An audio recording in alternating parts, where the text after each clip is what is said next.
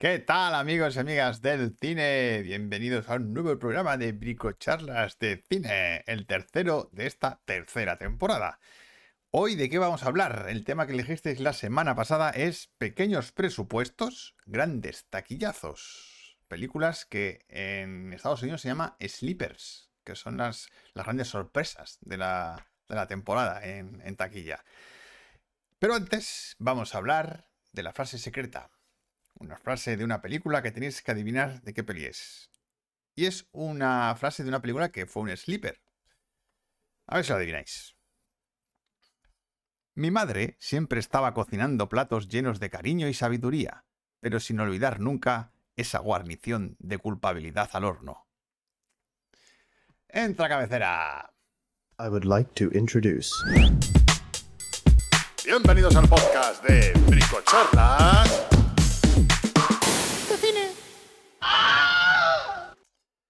Bueno, bueno, ¿qué tal? ¿Qué tal Eva, que está aquí en el chat? A Guille, que también está por el chat, y a los que estéis por aquí, muy buenas noches. ¿Qué vamos a hacer hoy?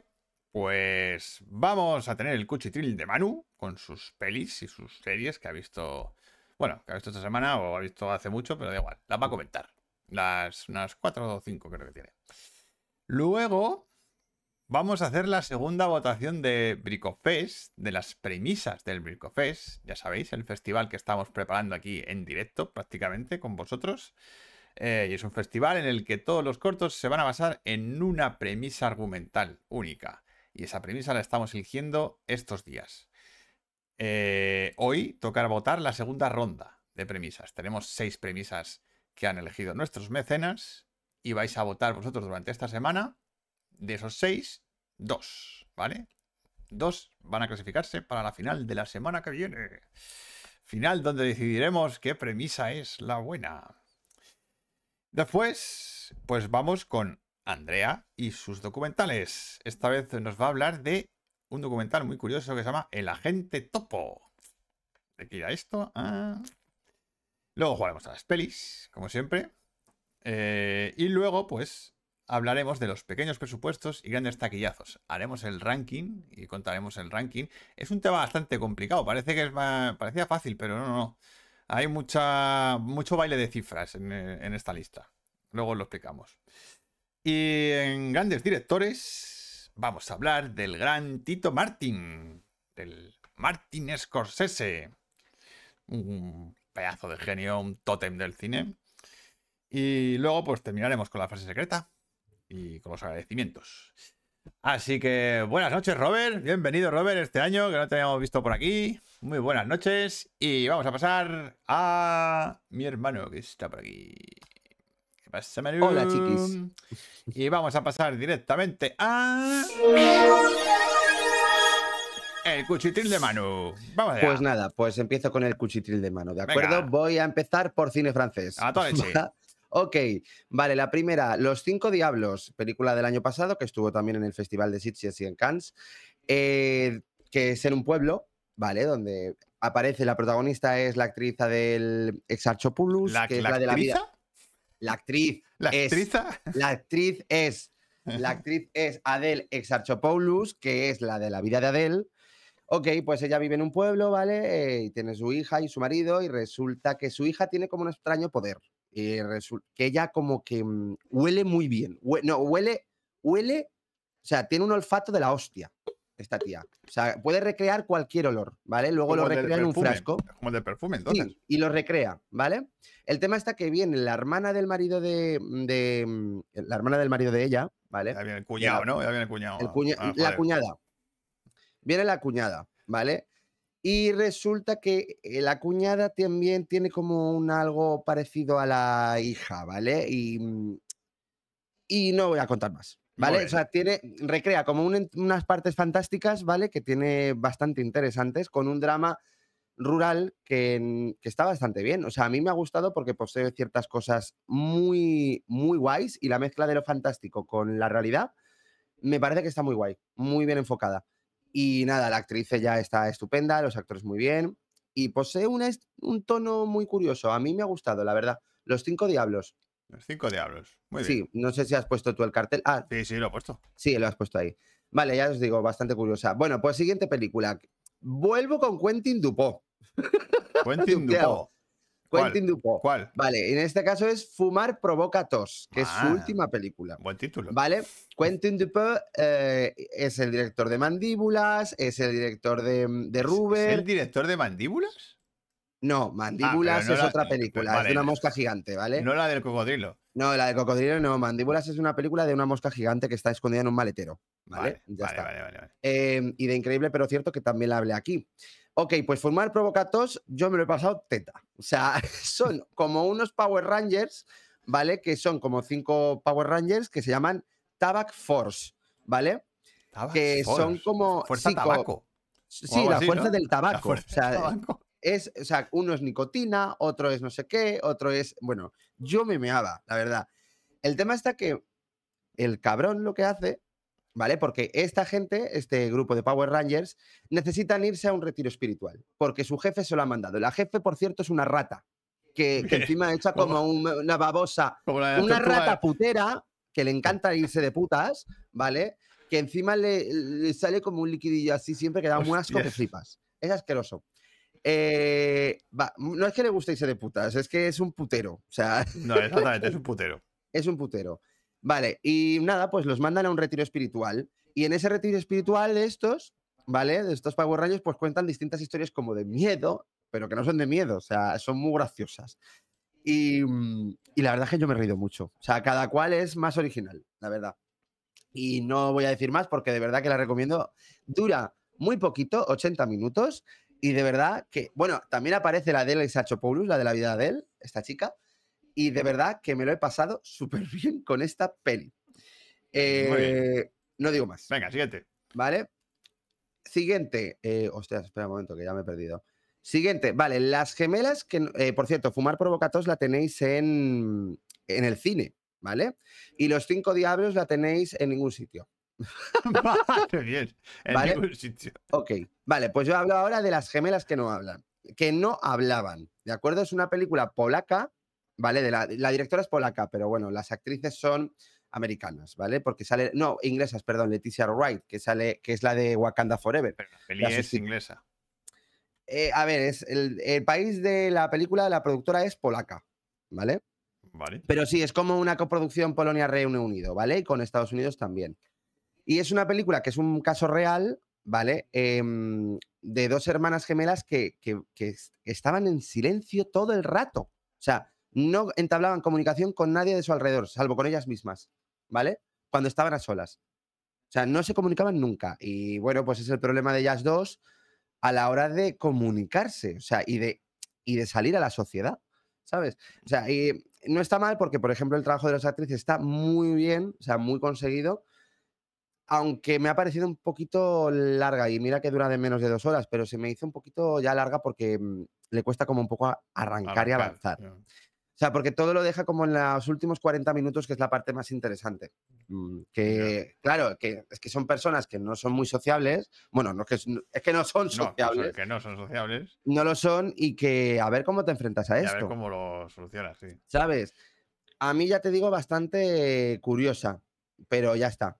Eso, curiosa. No. Hola a todos, Oscar, ¿qué tal? Pues eso, noches, ya está. Ya está, las gemelas que no hablaban, me parece interesante. Punto.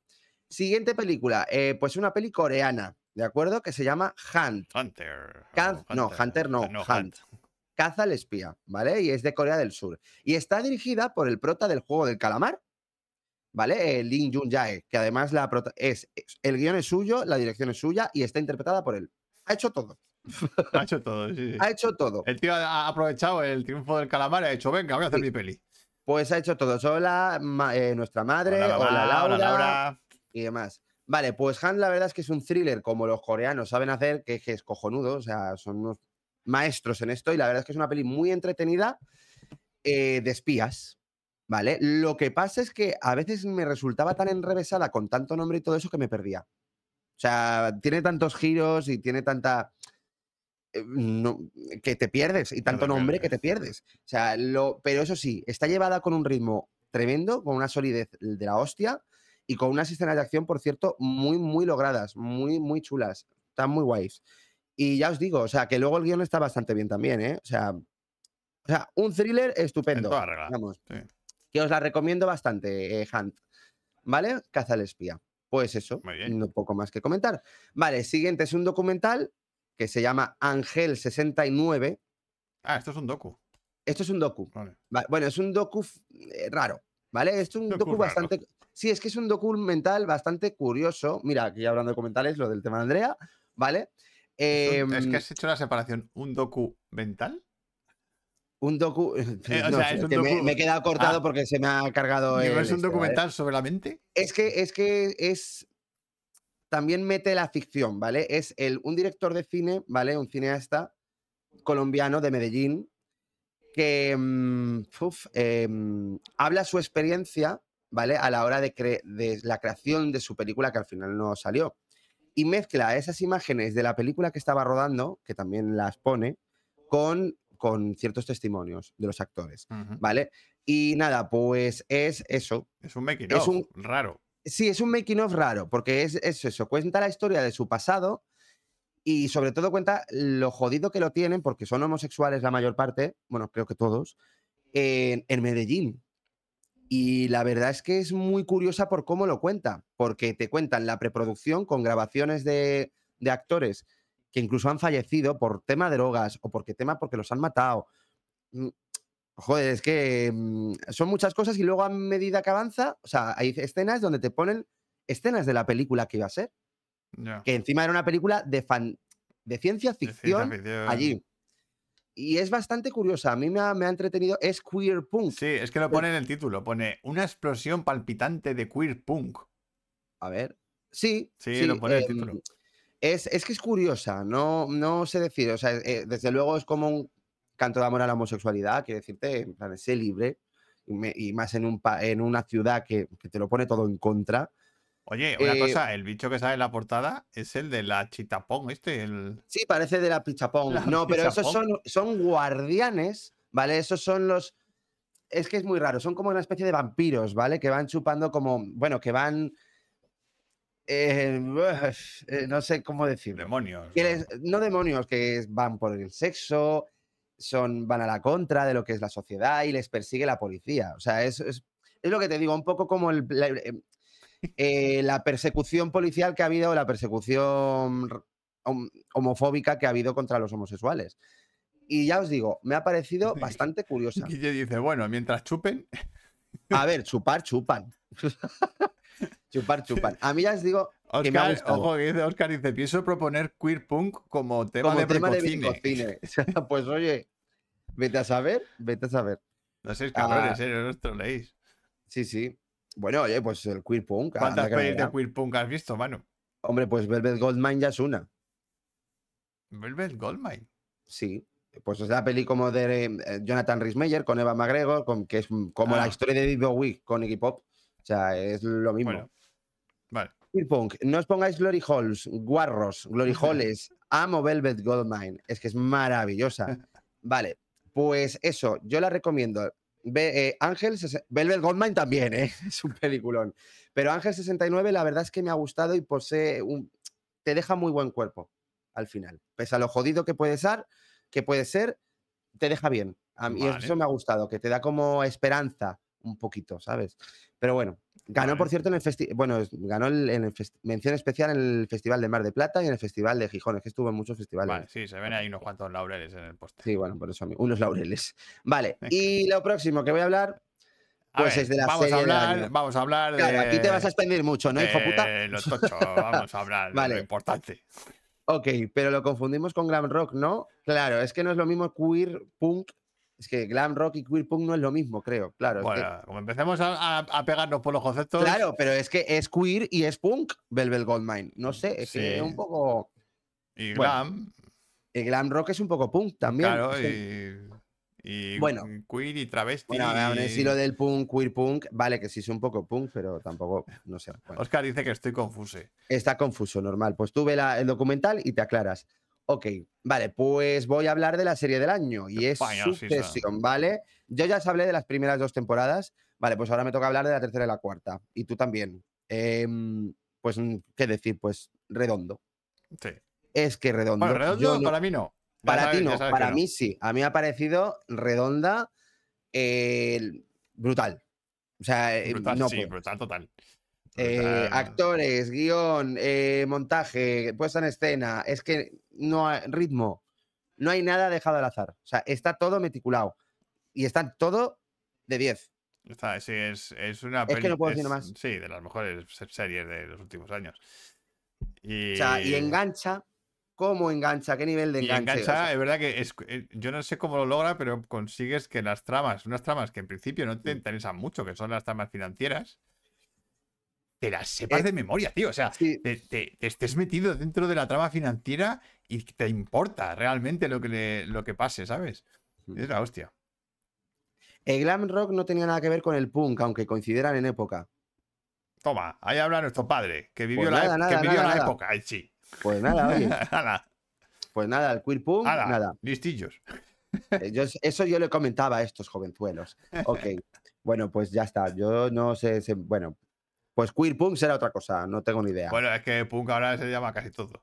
Pues eso mismo, Pero bueno, así que no me vale. Ok, pues eso, sucesión, ¿qué más que comentar? pues que es muy punky.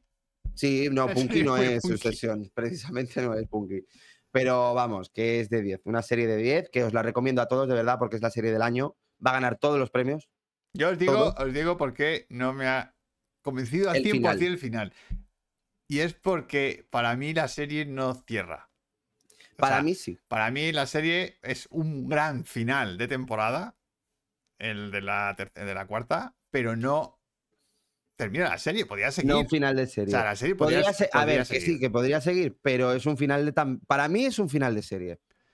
Y, Sí, y- pero y tienen que. O sea, termina donde tiene que terminar. es una pena que- que no continúe. Bueno, es una pena porque a ti te da pena, pero tienen que terminar de alguna manera. Y me parece que es un final magnífico. Y sobre todo que, en, en la última temporada abren una puerta para un final distinto y no lo usan. Y a mí ese es el final que me hubiera gustado. bueno, bueno. pero es una cosa lo Pero que eso ya te es una cosa de lo que a mí me hubiera gustado. Claro, pero, pero bueno, ahora sí, el cierre que han hecho es la hostia. O sea, me parece brutal. O sea, todos los personajes, o sea, eh, todo te lleva a esto.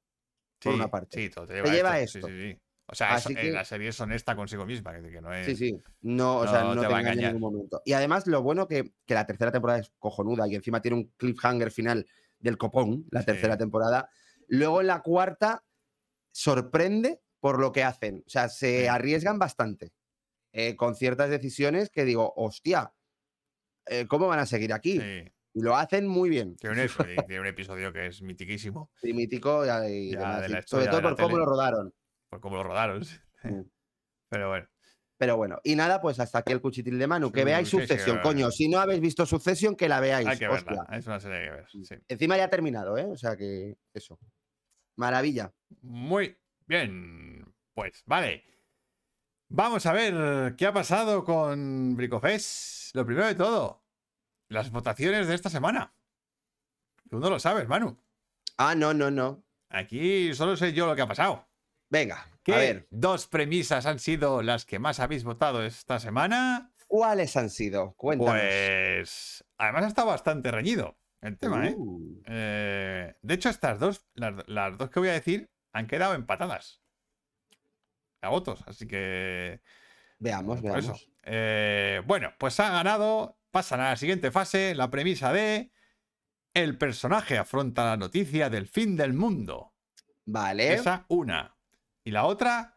Un personaje entra en su casa y se la encuentra sorprendentemente limpia y ordenada. vale, pues esa también. Ahora, esas son las dos que habéis votado más y que van a pasar a la siguiente fase la semana que viene. Genial. Vale, entonces ahora vamos a votar las eh, nuevas premisas. Y esas. eh, espérate que las tengo aquí. eh, eh, eh, em, porque estas son las seis que faltaban. Un momentín. Eh, eh, eh. Esto no me lo tenía yo aquí. Por cierto, dice nuestra madre, muy recomendable. Vimos tres episodios seguidos y no es normal en esta casa. La verdad es que no es normal de mi madre que vea tres seguidos. No, es que lo de lo de esta serie no es normal. En muchos aspectos. En muchos aspectos, es la hostia.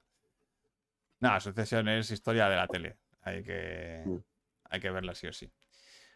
Ay, joder, espérate, que es que esto se me ha cerrado y ahora tengo que volver a abrirlo. Vamos a ver. Eh, A ver, que están, están listos, ¿eh? Que tenéis que votar. Venga, venga. Escuchar bien. Vamos a ver. Estas son las premisas. Eh, joder, si me deja. Venga, pon el está este. pesado esto, ¿eh? Me cago en la leche. Premisa ronda 2. Aquí.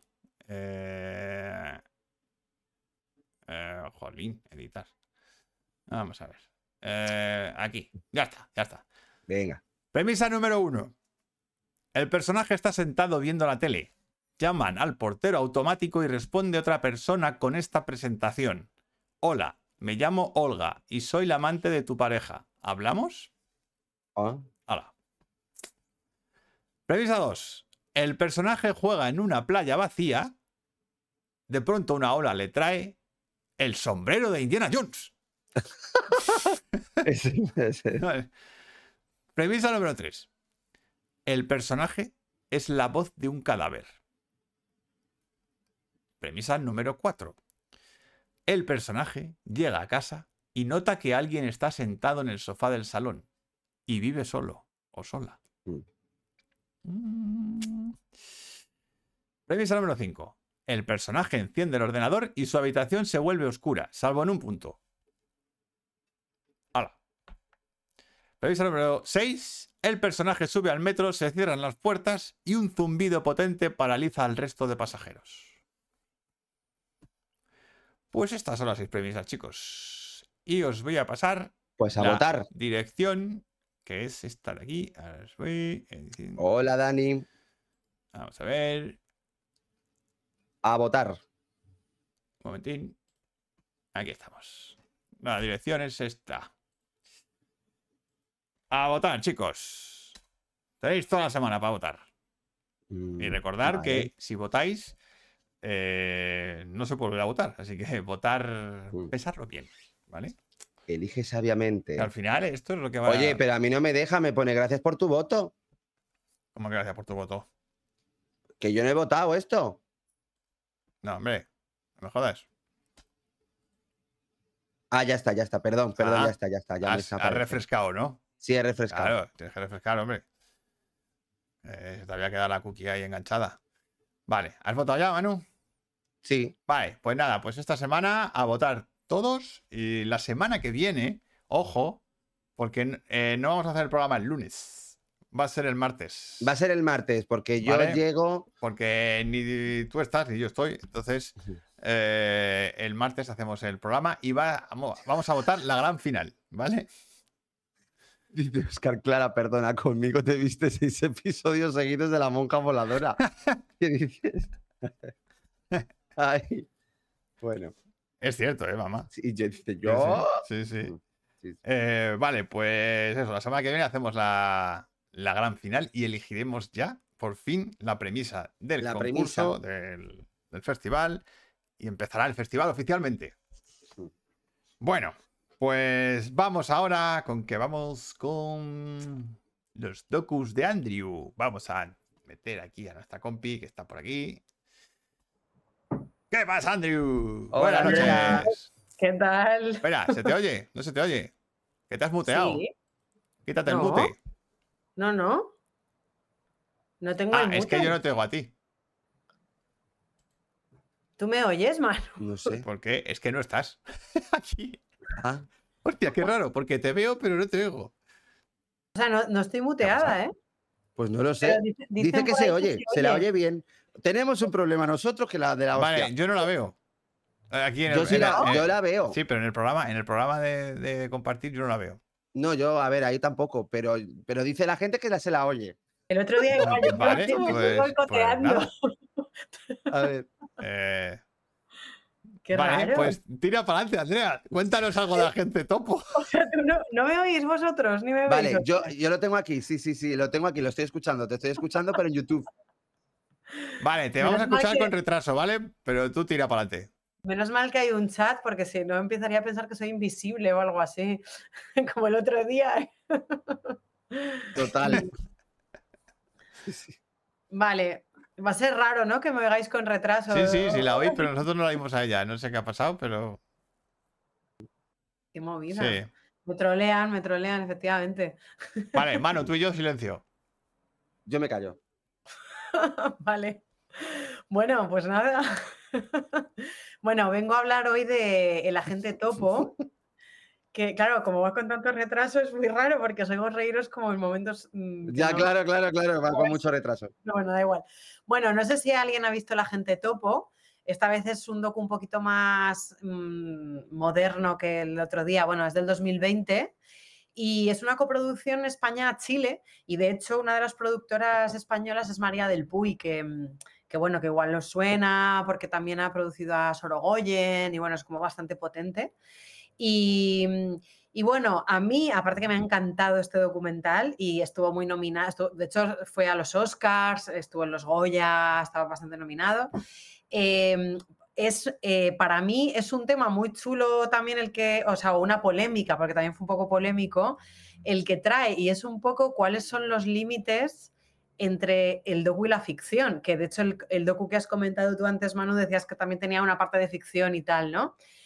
Claro, esto, o sea, se ha presentado como una película documental, pero tiene una parte también de docuficción. Y, y para mí es interesante esto porque es verdad que cuando haces un documental siempre hay algo que no es que lo ficciones, pero bueno, que de alguna manera tú estás manejando, o sea, te estás metiendo también y contando la historia al final, ¿no? Desde algún punto de vista y estás también tú al final metiendo algunos elementos, ¿no?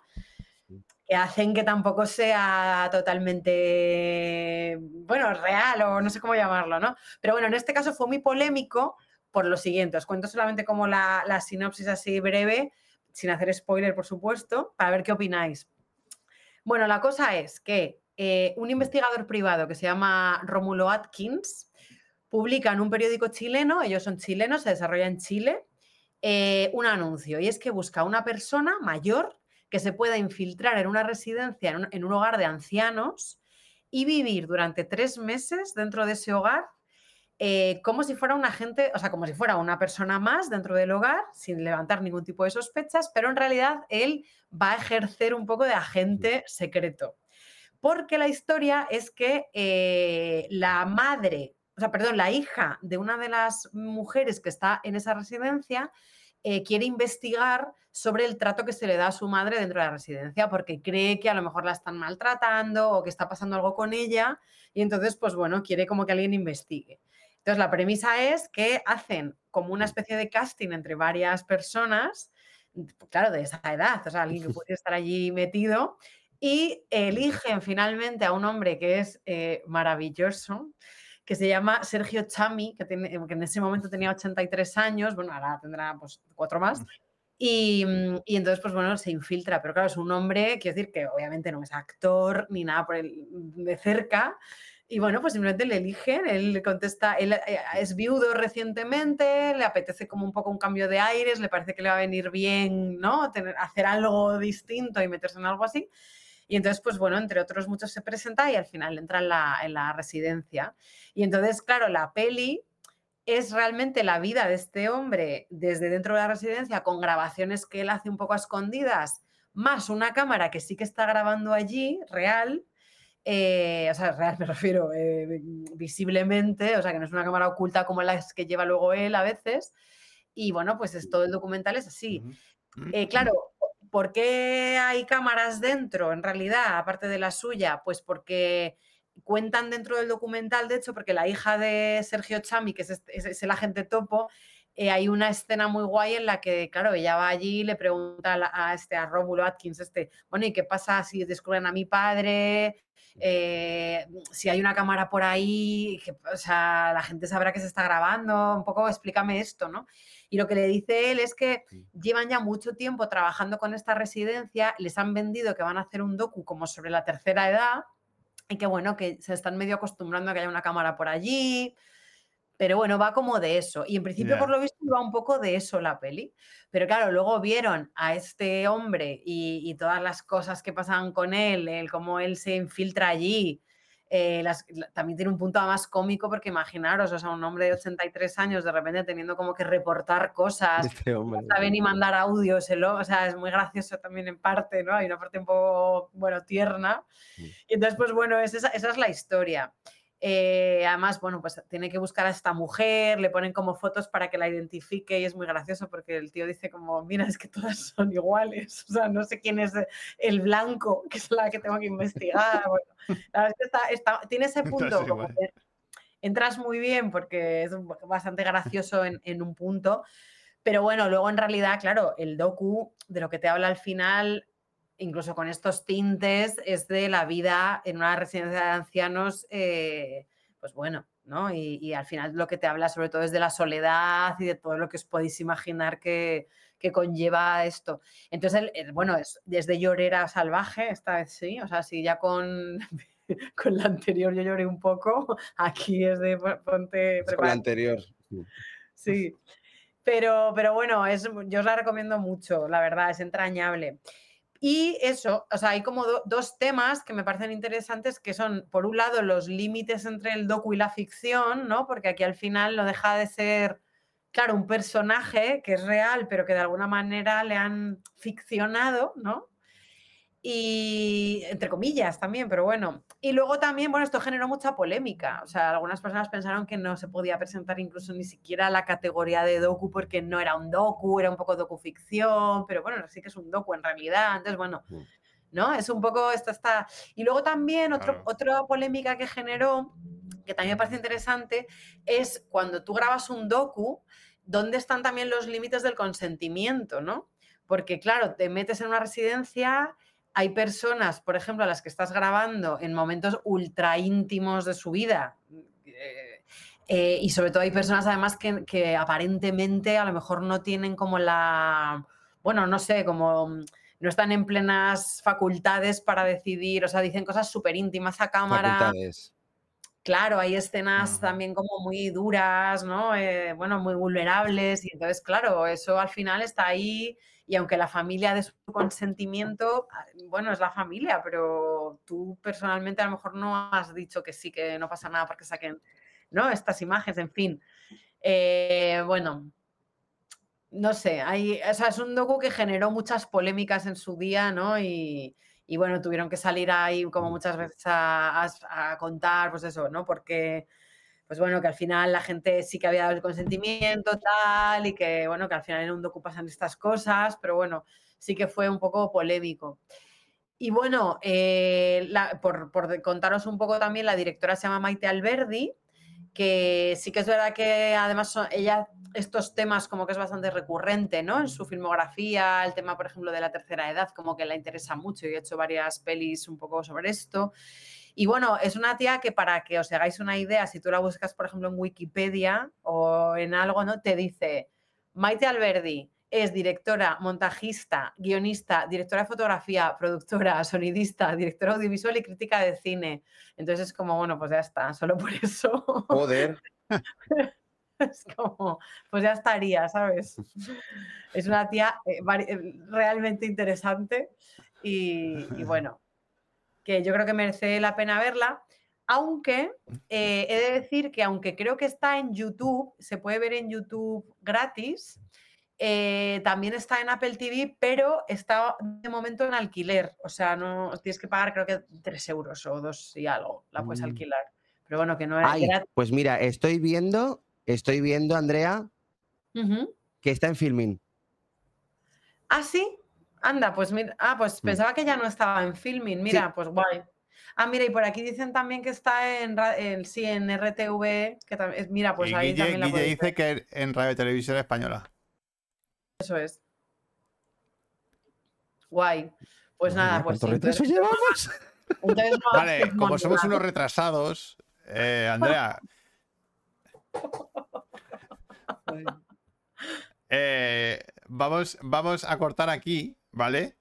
Eh, y, y tú ahora lo que tienes que hacer es entrar en la mm, en el link otra vez, Vale, ¿vale? Desconéctate y vuelve a entrar en el enlace, venga, vale. Voy. ¿vale? A ver. Venga, vale. A ver. ahí va. Venga, Uy, puesto el cuchitril Sí, de mano, estás el- pegando un susto, les va a dar un infarto a la gente. el cuchitril de mano de repente. Buah, hostia, es que me está, me está volviendo loco, tío. Porque es que me estaba escuchando a mi doble. o Ahora, sea, vale, ahora, Ahora vamos a ver. ahora yo te escucho. ahora te sí, escuchamos, Andrea. Vale, Ahora Sí. sí. sí, es que te había sido de- del VDO Ninja este. claro. Entonces, ahora te voy a meter otra vez, ¿vale? Y ya está. Es que, es que ha sido una rayada. Sí, sí. O sea, Sí, muy raro. Pero sí. la, la anterior vez igual nos pasó algo muy raro, pero bueno. Vamos a ver. Ahora sí estás. Ahora, vale, ya, ahora ahora, sí. bien, ¿no? Te escuchamos perfectamente. ahora ya te he escuchado Ahora sí. perfectamente. Sí. Vale. Y Ahora ahora, pues, pues, pues, eh, ¿qué toca? Pues A ver. toca, ¿Qué le pasa a esto? pues no sé, chico. Sí, pues no suena. Ya- ya Ah, muy bien. No quiere Pues, eh, funcionar vas- nada hoy. O sea, hoy no quiere funcionar nada. ¿Por qué no funciona el tema? Mira, no, no funciona ninguna cabecera. ¿Qué ha pasado? Ah, ya está. Esto.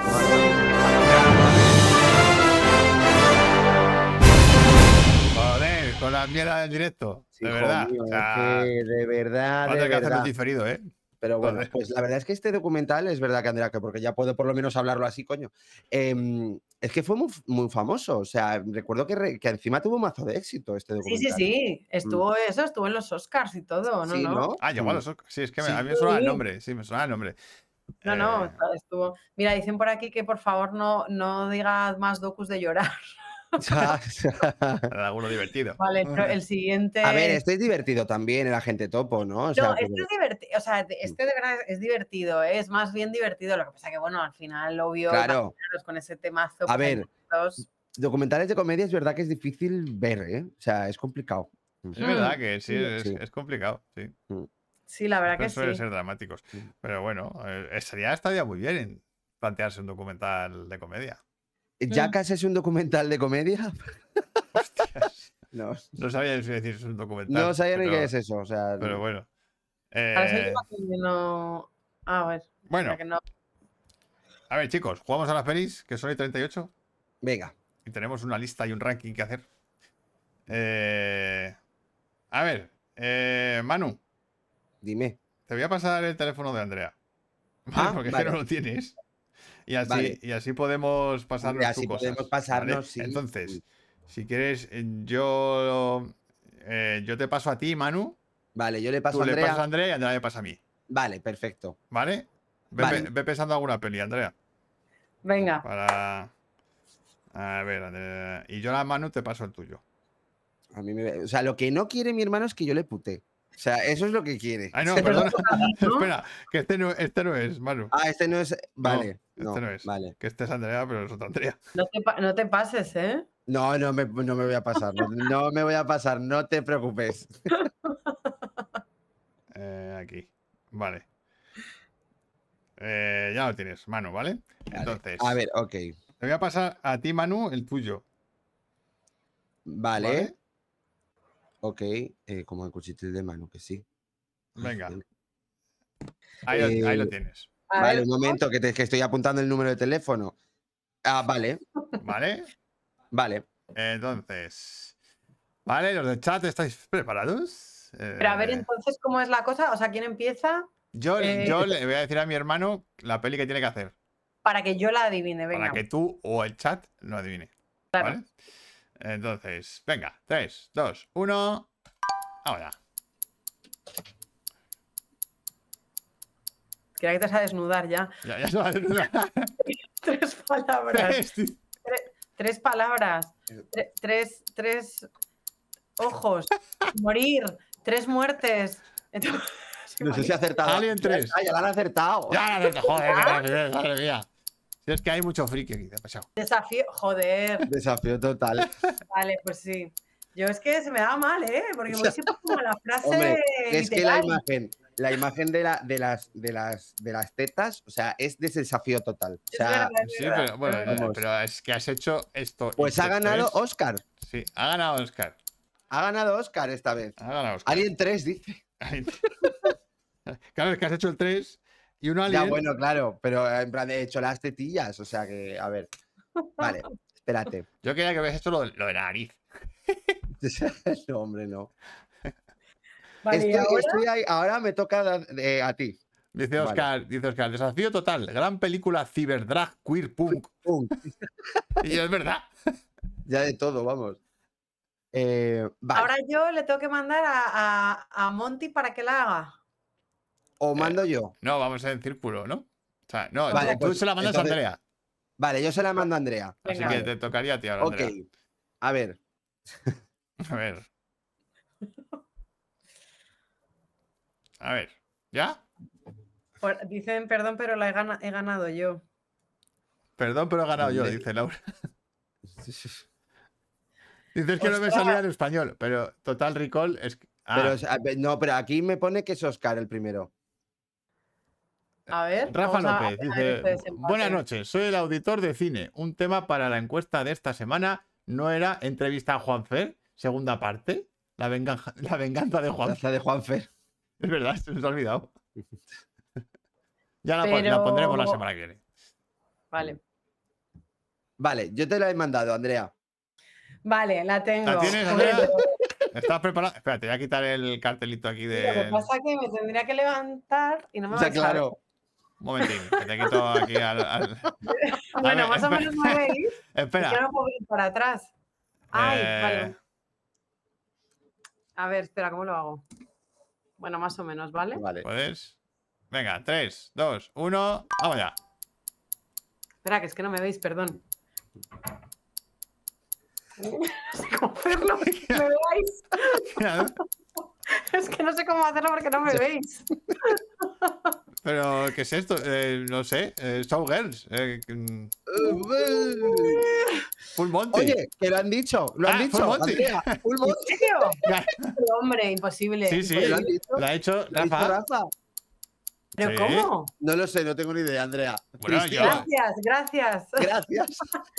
Qué maravilla. Yo lo adivino al segundo, porque, porque la segunda Pues era, era complicado, ¿eh? Sí, Porque no he sí. hecho nada, básicamente. Hombre, si has hecho lo de la ropa y. Claro, has hecho lo de la ropa, por eso Pues, lo de Showgirls. era o, o Showgirls o Striptease o Full Monty. Bueno, la que pero poco muy, más. bien, muy, muy bien, muy bien. Muy, muy avispado. Dice Rafa, lo has hecho fantástico. Harry Potter y el punk secreto. Y el Punk secreto. Y el punk. Bueno, Andrew. eh, Porque decía que esta era Harry Potter. digo, Ahora yo a Manu ahora me envías tú a mí. No. No, tú a mí. Ah, Miguel. Ah, claro. A ver. A ver. ¿Me vas a enviar un documental? ¿Te imaginas? Em, Has hecho de todos los tíos a la vez, dice Oscar. Sí, has hecho. De verdad. No sé si es un poco chunga, ¿eh? Hostias. em, Vale. Em,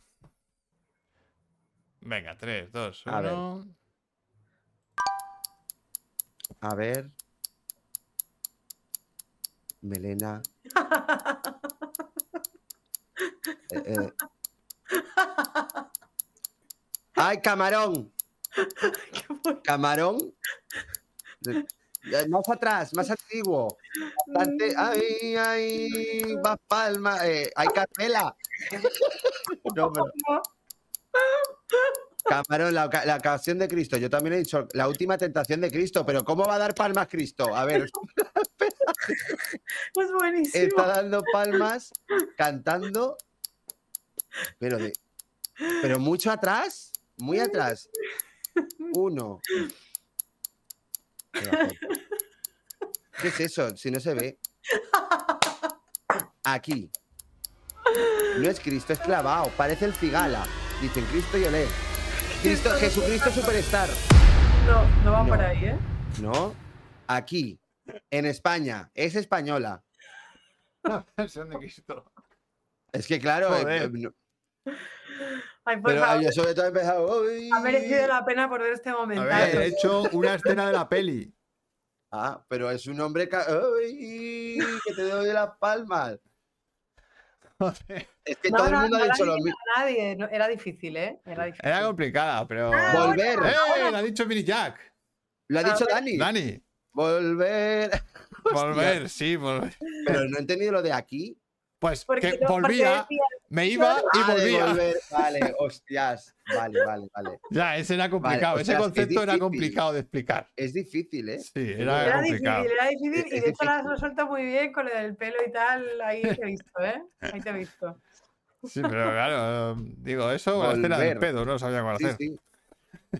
Vale, la, la pasión de Chris. Pues han ganado en estos casos. em, Eh, a ver, Oscar, que aquí ha habido un poco de polémica porque. Oscar el primero, aunque Oscar, el- este Oscar ha sido el es primero. posible que el chat nos haya hecho ahí un, Mm.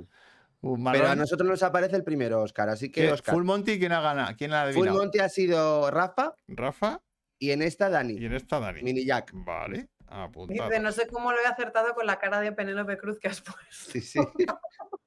y dice, pero en volver no sale Jesucristo. Pues no, no No. sale. Oye, lo siento, no tengo el pelo todavía tan largo. Ay, Magi, pues has llegado tarde, cariño. Queríamos que pelo y no sabíamos cómo. Bueno, pues nada, pues ya hemos terminado las pelis. Eh, Pues nada, aquí te despedimos, Andrea. Bueno, te despedimos Sí. de aquí, de Nos la vemos la de semana estas- que viene. Claro, la semana que viene. semana que viene. La semana que viene es el martes. Sí, Eso, sí, es sí. el martes, sí. ¿Tú, tú puedes? ¿Puedes? queda. Sí, sí, sí. Sí, Vale, puedes. perfecto. Vale, perfecto.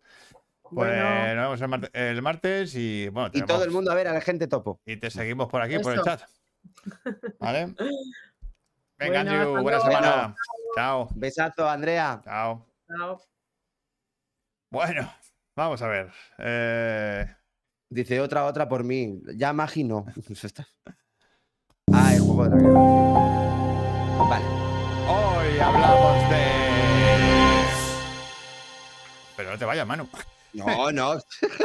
Sleeper, es que así hoy hablamos y Sí, sí. desaparecido. sí. Bueno, pero ha sido como, wow, entrada. Bueno, hoy hablamos de pequeños presupuestos y grandes taquillazos. Películas que no tenían mucha pasta, pero que luego lo reventaron en taquilla. Lo reventaron. A ver, cosas que comentar. Hay que comentar cosas, sí, hay que comentar ¿Vale? cosas. O sea, aquí mi hermano y yo hemos buscado y hemos hecho un ejercicio de, de- Sí, de equipo de de investigación. equipo de investigación y hay un puto caos aquí con las cifras Sí, que con las cifras bastante tocho. O sea, unos te dicen una cosa, otros te dicen otra.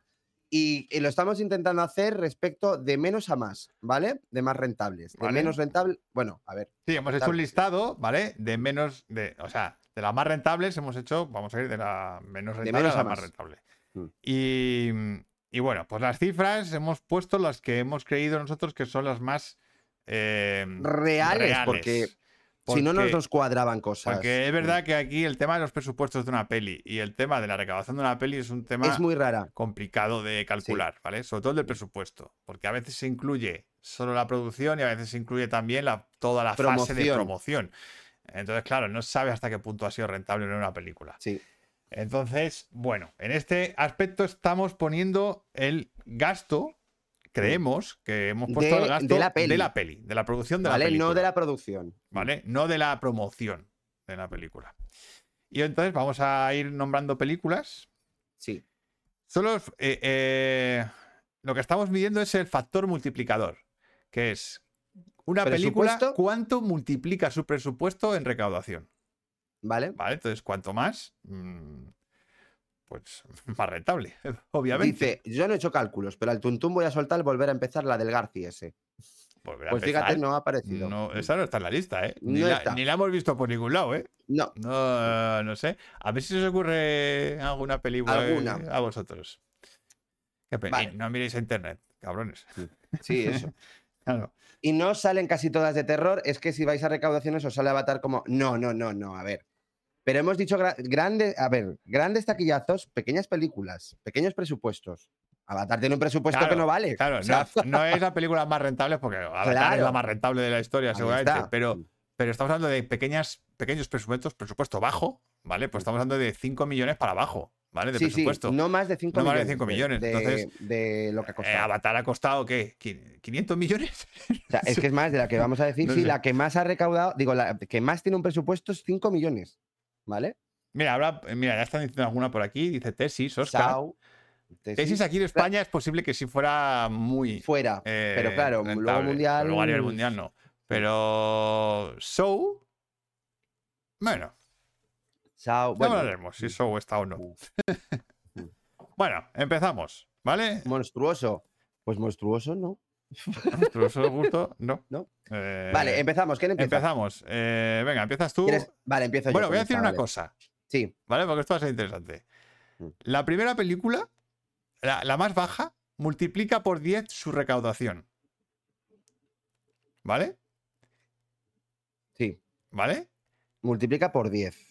La top, la número uno, Sí, la número uno. Multiplica por 12.867 su recaudación. ¿Vale? O sea, cada dólar que se puso en esa película, luego recaudó Recaudó todo 12.800 esto. dólares. Sí. Vale, están diciendo, yo recuerdo La Purga. La Purga es verdad que fue un buen taquillazo y todo eso, pero no es de las más rentables, ¿vale? Costó un par de millones con actorazos y multiplicó lo más grande, o Terrifier. Sí, pero no es de lo más. Claro, estamos ¿vale? hablando de lo más rentable, no de es. lo más. Rentables hay muchas películas, pero, A ver. pero, pero las más rentables, pues hemos puesto aquí un listado de Claro. veintitantas. Eh, Mira, por ejemplo, en el número, en, bueno, en el número no, o sea, va- vamos a poner. El primero que yo voy a hablar es Monsters, del director de precisamente que acaba de estrenar, de Creator, de el creador, el director de Rogue One y de Godzilla. Pues hizo su primera película con 500 mil dólares, ¿vale?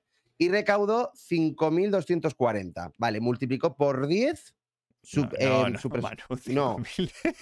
no, Lee 5 bien, hasta millones. 5 millones, no 5.000. He dicho 5.000, perdón, 5 millones, ¿vale? El tema está que me resulta muy raro porque Monster yo creo que recaudó más eh, de lo que aparece, porque fue como, o sea, se habló como que fue una de las películas más rentables que hubo en su momento, de, de que encima una película con tan poco presupuesto que, apare- que aparenta muchísimo más, porque aparenta un huevo, la película aparenta como 5 millones precisamente, recaudara eso. Pero bueno, que eso. Una de esas es Monsters, película que por cierto a mí me gustó mucho, me parece un debut de la hostia. Mira, dicen con por, muy poco dinero. dicen por aquí la bruja, La de, bruja Blair. de Blair, Terminator, pues Terminator no estaba. Terminator no, porque no es una peli de bajo presupuesto. no, bueno, claro. Ah, pero lo era un poco, ¿eh? Bueno, la 1, dices. Claro, la ah, no, la 1 sí. La 1 sí era un poquito. Bueno, no de bajo Claro. presupuesto, pero era una peli. Pero no, nos ha aparecido en ninguna lista, ¿eh? No, no ningún apareció en ninguna lista. Fue, No. Seguramente sería muy rentable, pero no tanto. No tanto, ¿vale? Vale. Y Monstruoso es la de. No, Monstruoso no es la de Monster. Monstruoso es la de Clo- Cloverfield, quieres decir tú. Cloverfield es, es otra cosa. Claro, es que Monstruoso no es Monsters. No es O sea, Monsters. Monsters es otra película muy bajo presupuesto que está muy bien hecha. O sea, que encima tienen que ir por Sudamérica Claro. y de un sitio a otro. No, no tiene nada que ver. Son. Ah, no he dicho nada. Bueno, No, monstruoso es. Claro, monstruoso es Cloverfield, eso. Vale, siguiente posición. Siguiente. George Miller con Mad Max. Mm, Película que costó 400 mil dólares y recaudó, aunque aquí hay un poco de lío porque algunas dicen unos números, otros otros, pero Claro. hemos apuntado aquí 8 millones de dólares. En algunos Creemos sitios, que son en- más. En algunos sitios pone 30. ¿vale? Claro. Pero bueno, no a saber. Ujú. Eh, multiplicador, multiplica por 20 su presupuesto. Sí, su presupuesto. Ah, dicen aquí, Monstruoso fue una serie B que debió de hacer Pastuki. Hizo Pastuki, Cloverfield. Sí, claro. O sea, no costó mucho dinero, pero costó como 20 millones o 30. Pero ya y una- recaudó eh, como 150 o 200. Claro, ya una peli de presupuesto mm, mediano. Medio. Mediano. Claro. Eh, bueno. Monsters no es la de Charlize Theron, que por cierto también trabajaba en Mad Max. No. Eh, hay una que se llama Monster. Madre mía, vaya- la de- pero vaya lío tenéis con el título de Monster. o sí. sea, A ver, eh, Monster es la. En, singular es la de Charlize Theron. Monsters es una película de monstruos, de verdad, Sí, que son y- alienígenas. joder, y está Monsters, que no es la de Pixar, ¿vale? Tampoco, Sí, ¿eh? No os equivoquéis. Tampoco. Los Monstruos University. Ni Monstruos S.A. Ok. Eso, pues eso, monstruos. Monsters. De Gareth Edwards. Gareth Edwards. ¿Vale? Mad Ok, Max vale. de George Monster Miller. House tampoco es. Mad Max de, de George Miller, 400.000. Multiplicador, 20. Factor Vale. multiplicador, 20. Ok, sigo. Sigue. Vale. Nora Darling, que bueno, en inglés es. em, bueno, co- comentaros que Nora Darling es la primera película de Spike Lee, ¿vale? Y Nora Darling, pues no me aparece en ningún lado. Yo flipo. No, es que Nora Darling, yo me lo has dicho el nombre, pero no aparece en ningún sitio. Ya, pero es que Yo Nora creo que te has Darling. inventado ese nombre. Que no me lo he inventado. Nora, es que no puede ser. Si ya, es que lo, lo- si es que lo ponía en, en Film Affinity, además. Spike Lee, lo voy a mirar un momento, ¿vale? Director. Pero si lo, he- bueno, Que sí, que sí. si lo he mirado yo antes en Google. Ah, Nola, Nola, Nola. Es que es Nolan. Joder, es ves, Nola, no es Nora. si es que Nola Darling. No sabemos escribir. Nola, perdón, Nola Darling, que es, ya, pero que en inglés es She's Got a Habit. O sea, que Claro, es que, ¿Sabes? es, es- es que no tiene nada que no ver. tiene nada que ver. No tiene nada que ver. Pues es la primera película de Spike Lee. Y Nora, Nora, Nora, la exploradora. Vale, pues eh, no, la Nola Darling eh, tuvo un presupuesto de 175 mil dólares y recaudó 7 millones eh, 100 mil. Con lo cual, multiplicador, 41 veces. O sea, 41. 40 veces su presupuesto, ojo, ¿eh? Sí. Madre mía. Primera película de Spike Lee. Pues nos vamos a la primera peli de uno de los grandes directores del momento. Mm. El señor Darren Aronofsky. Aronofsky. Con su ¿Por qué dices Sara? Bueno, es Aronofsky. Aronofsky. Yo, yo siempre, he dicho- siempre he dicho Aronofsky, no sé. Yo Aronofsky, es Aronofsky. Eh, pi. Fe En el caos. en el caos. Película de solo 68 mil dólares. Sí, eso es Ojo, es presupuesto de un corto. Sí, O sea, es el presupuesto de un corto eh, interesante. Recaudó 3.200.000 dólares. A ver, que es verdad que estas cifras no son que sean mucho, pero para una peli de muy bajo presupuesto, como estamos Como diciendo. esta, que es sí, no, y encima, y encima Pi que es, es dura, ¿eh? Es, es o sea, difícil de ver, ¿eh? no es una peli Sí, fácil de sí. No, no, lo no, no. lo es que pasa es que llama mucho la atención. O sea, el tema llama mucho la atención y generó como un misterio alrededor de la cinta y tal. Que Sí. era como, esta es la peli que hay que ver. Pero, Hay que ver, sí. pero, hostia, yo cuando la vi me fue como, hostia, que he visto. ¿Sabes? Eh, 47. Multiplicó por 47 su presupuesto. Su presupuesto. Y según he Vale. leído, creo que Alanowski le pidió dinero, a un montón de familiares y amigos para hacer, Para la, hacer la peli. Y les prometió que se lo iba a devolver multiplicado por, por 100. Bueno, por 100 Por 100 no, fue. llegó, pero, Pero bueno, multiplicó. pero oye, por 50 casi. Joder. Por la mitad. Vale. Siguiente. Insidious de James Wan. ¿Vale? Porque Insidious costó un millón y medio solamente y recaudó 100. 100 Eh, pero no sé si 100 millones mundiales. ¿Lo, lo miraste? Sí, sí, son 100 millones mundiales. Vale, 100 millones mundiales. eh, Insidious. Eh, y con lo cual multiplicó por su presupuesto 67 veces. Y es la primera peli de terror que vemos aquí. Sí, es la primera, de momento es la primera. Sí, porque no sé si Monsters. No, Monster es ¿no? más de ciencia Es- es ficción y encima es, es de amor. Ah. Ojo. Pues sí, Insaudio es la primera película de terror que sale aquí en la lista, Sí. 67. Uy, Joder, es que 67 es su presupuesto, manda. Un Hombre, millón y medio, millón que ya, medio. ya es un presupuesto. un Sí, sí, es y bajo, un pero- millón y medio. Dice, Insidious tiene pinta de ser un blockbuster. Hombre, no, a ver, lo, que, lo bueno de Insidious es que tiene muy poco. O sea, y se nota que, que tiene poco. Hostia, es que pues eso es, es muy, un millón y medio muy bien aprovechado. Sí, muy bien aprovechado. Bien aprovechado, es verdad que es una peli que a nivel de producción no exige mucho, porque No. no hay grandes cosas. Mm. Pero, hostia, lo que hace lo hace muy bien. Sí. Bueno, pero es que Oscar, en eso, mm, grandes taquillazos de títulos baratos llegaron del cine fantástico británico en los 60, del neorrealismo italiano de los 50, de la Nouvelle Vague Franchute de los 60 y del destape español de los 70. A nosotros es lo que nos ha parecido. Ya, ya, esas, eh, estas al final son recaudaciones que son, son, son rentables, pero no tanto, ¿eh? Claro, no es a lo bestia. Porque no supongo. tienen recaudaciones bestiales a nivel Claro. mundial. Eh, claro. O sea, a lo mejor alguna del neorrealismo italiano, que bueno, ya veremos lo que hay por aquí. Pero. Em, bueno, siguiente. Uy, Nos vamos a la primera peli de otro director de culto. Vale. yo no la soporto. Famosísimo. David Lynch con su cabeza borradora. Que Sí. aquí también hay polémica porque según oficialmente costó 100.000 euros. Bueno, 100.000 dólares. 100.000 perdona. dólares. 100.000 dólares el- el- la película. Pero dicen que costó un poquito más. Pero bueno, Ah, sí. hay rumores de que dicen que costó un poquito más. Pero Hombre, bueno, la peli luce barata, ¿eh? recaudó 7 millones de dólares. Mm. O sea, multiplicó por 70 su presupuesto. Joder.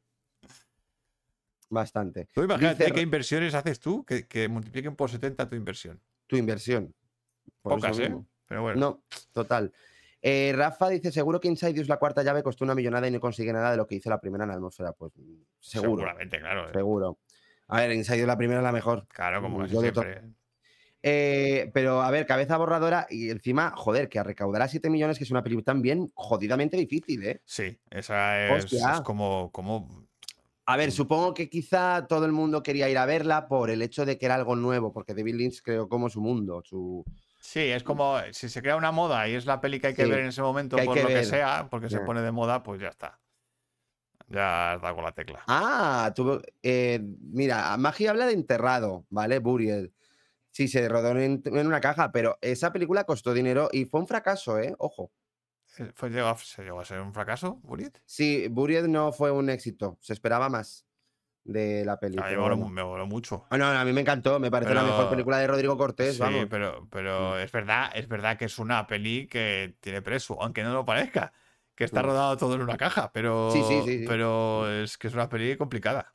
Sí, no, hombre, es que no repite ni un plano. Muy complicada. No Ni repite uno. ni un puto plano en, en una, Mm. en una caja. O sea, En una caja. o sea, ¿cómo haces eso? O sea, es muy loco. total. Vale. Eh, pues voy a la siguiente, ¿de acuerdo? Porque es que aún nos quedan.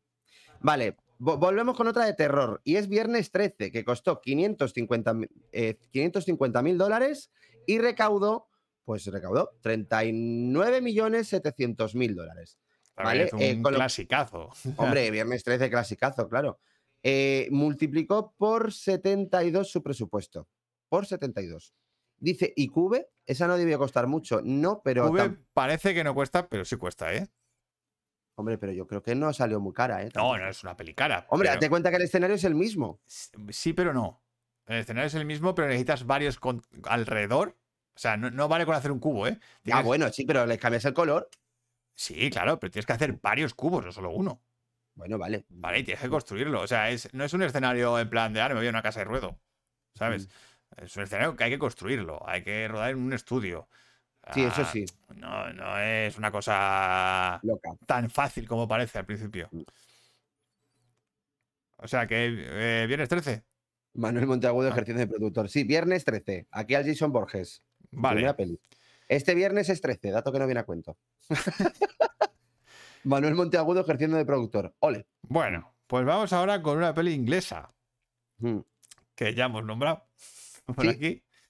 Y, y que fue, bah, fue un pelotazo de la hostia. Sí, Full Monty. Qué bien lo pasamos viendo esa peli. sí. Pues yo tengo que volver a verla que hace mucho que Sí, yo también me, apetece verla otra vez, sí. Mm. Eh, tres millones y medio costó. ¿Vale? Una peli inglesa, pues mm, con un presupuesto medio bajo. Bajo. Medio bajo. Mm. Y recaudó, ojo, 257 millones. Es que fue, fue muchísimo, ¿eh? Mm. Multiplicó por 73 su presupuesto. Su presupuesto. O sea, fue un pelotazo. Madre mía. Mm. Que claro, llegó hasta los Oscars y todo. ya. Fíjate. Compitiendo con Titanic. Compitiendo, Me acuerdo yo, sí, fue- compitiendo fue con Titanic, es verdad, fue el año de Titanic. Sí, sí, sí. Sí, sí. Luego, Bueno, A espera, ver, este, este mola, es que yo esto no me lo esperaba. ¿Cuál? Este. El siguiente. El siguiente, vale, el, no, el siguiente no te lo esperabas, pero si fue el sleeper, o sea, creo que O fue el sleeper más tocho. pero, pero yo no esperaba que esto que estuviera aquí en la lista esta. Vale, pues el siguiente es, fue un momento que nadie se esperaba, Esto que, no se lo esperaba esto- nadie. pero todo el mundo se fue a verla al cine. Sí. O sea, Nosotros también la vimos. y nosotros la vimos. Mi gran boda griega. Mi Toma gran boda griega fue como el éxito sorpresa que no esperaba nadie, porque es película de sobremesa divertida, que es verdad que funciona muy bien, que costó 5 millones y recaudó 368 millones. Ojo, que es de la lista la que más recauda. Sí, es la que más También recauda. es la más cara. Sí, es la más cara, Es la pero más bueno, cara, 5 y- pero millones. es la que más recauda de todas. O sea, 5 millones. O sea, Cinco costó- y millones. seten- Multiplicó por 74 su presupuesto. Esto no se lo esperaba ni Perry No, no, o con sea, esta película. Nadie. una historia sobre una griega. en esta- Y Dogville dice, pero Dogville no fue un éxito, cariño. Magi, Dogville no fue un éxito. O sea, Dogville es verdad que es dentro de cine de autor, pero no. O sea, hay pelis de cine de autor como lo de Cabeza Borradora, que sí que a lo mejor fueron un éxito por lo que costaron y todo eso, pero Dogville no. A ver, no, no penséis que porque el, el escenario Claro. sea sencillo, la peli es barata. Ay, Dogville, qué, Dogville, qué bonita. Las crónicas de Riddick, esa se pegó un ostión del 15. Oye, un momento, voy a coger agua, ¿vale? Si quieres ver diciendo la siguiente, ¿vale?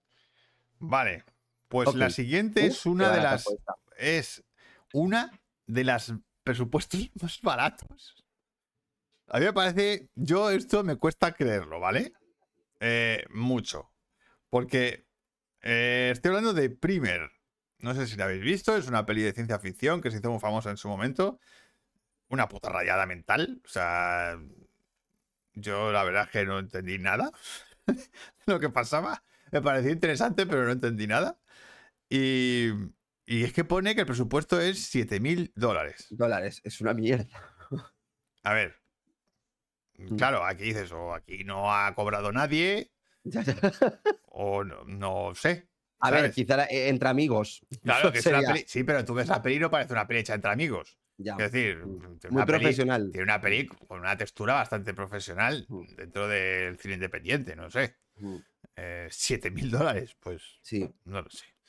Eh, Ah, lo que pasa es que yo lo de la recaudación me parece bastante poco. Claro, la recaudación pone 545 mil, que es de las más bajas de toda esta lista. Pero claro, como al ser tan barata, claro, en la peli, pues eh, multiplica por 78 su presupuesto. sí. Entonces, pues, bueno, esta es una peli de estos casos en donde yo tengo mis dudas sobre que esto sea así. Sea verdad. Mm. Vale, la tenemos en la lista, pero yo de primer no me fiaría mucho yo de estos números, Mm. Que son un poco raros. Eh, os cansa. Joder, a todo el mundo le gusta Primer, ¿eh? La tenéis que ver todos, dice Guillermo. Hostia, Primer, qué locurote, dice Oscar. Cada vez que la ves descubres Yo algo nuevo, explico, dice dice. Guillermo. Dice Magi que te la explica. Ya. Sí, sí. Dice Oscar que se la vería ahora mismo y de las que me gusta, quiero decir. Vale, yo también. Oscar. No, no, Vale. sí, yo, a mí me gustó, pero es verdad que hubo un momento que dije, ya, Uf, no, yo me rayé no, muchísimo. no, ya, ya he perdido el hilo de esto, ¿sabes? Ya Yo también, yo, yo me rayé muchísimo. Tendría que volver a verla muchas veces si es que realmente tiene sentido, que no lo sé. Mm. Bueno, te toca, ¿no? Vale, pues la siguiente, otra de terror, y es que James Wan está aquí en todo, o sea, el director de Insidious. Y es Saw, porque Saw, vale, la saga, eh, la primera, La primera mm, un costó peliculón. un, un millón doscientos mil dólares y recaudó 103 mundialmente.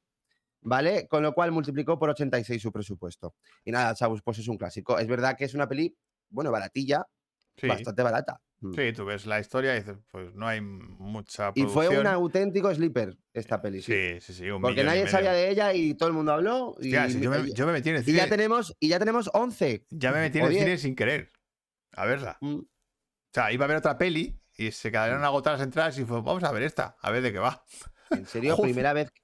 Dani, primera vez que escuchas Primer. El primer es. Pues primero es, conocidilla, ¿eh? bastante conocida, sí. Sí, sí.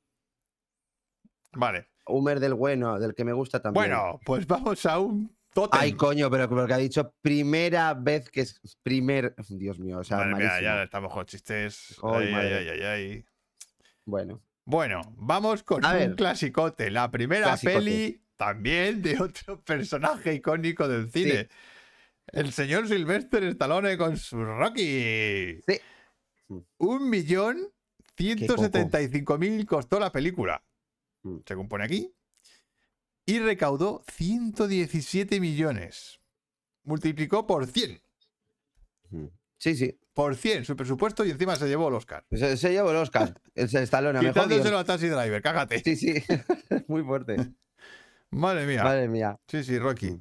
Eh, Rocky, Rocky. A ver, Aquí había un dato curioso porque ponía como que un eh, solo había recaudado como 50.000 en el, en el extranjero.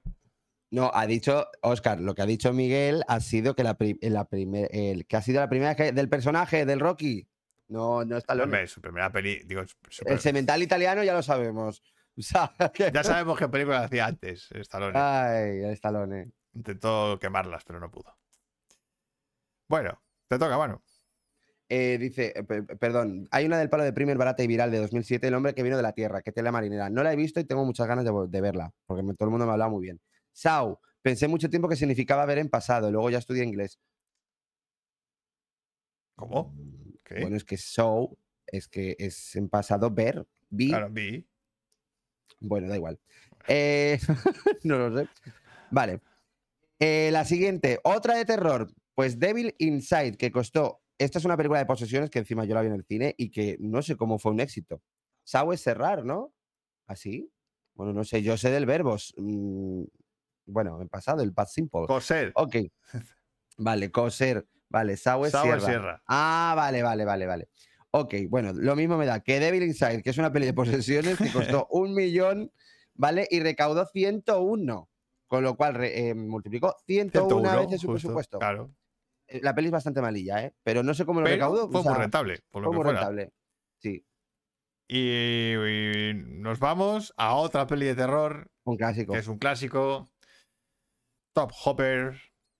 La Matanza de Texas. Que Mm. costó 300 mil dólares solo, ¿eh? Ojo, ¿eh?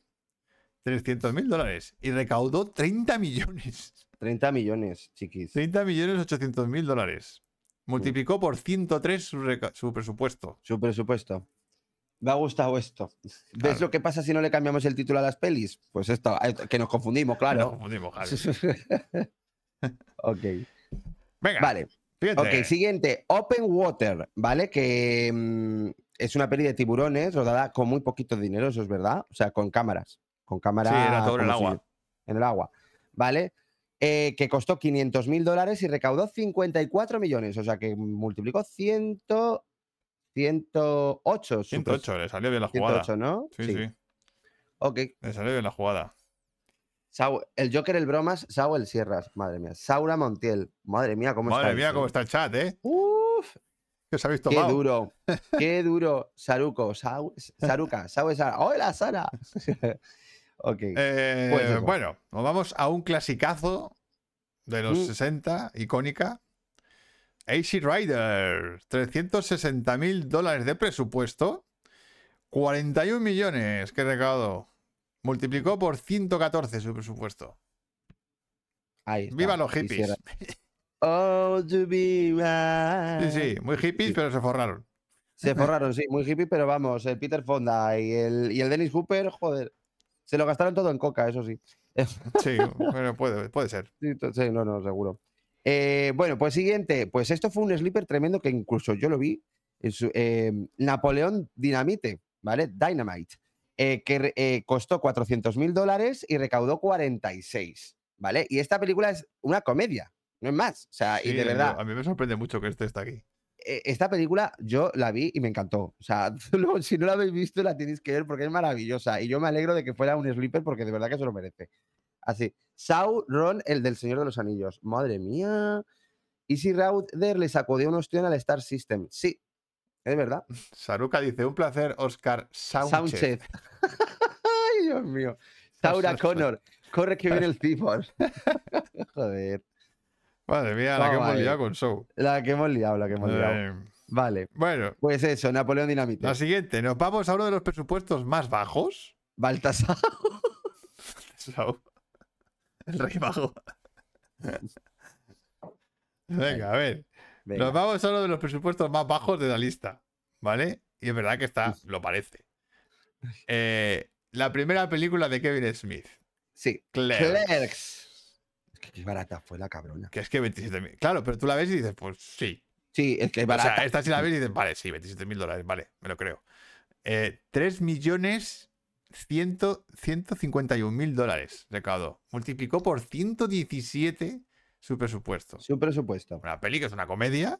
Sí. Que yo no sé, la verdad es que hace mucho que no la veo. Yo no sé cómo pasaría ahora el tiempo si la veo. Creo que me haría un poquito menos de gracia. o Porque me, ver, sorprendería menos el contraste que hubo en- durante ese momento. Pero en, ese- pero en el momento que la vi, me acuerdo que me descojoné vivo. Sí. La primera vez. Estáis, ya se acabó el chiste. Vamos.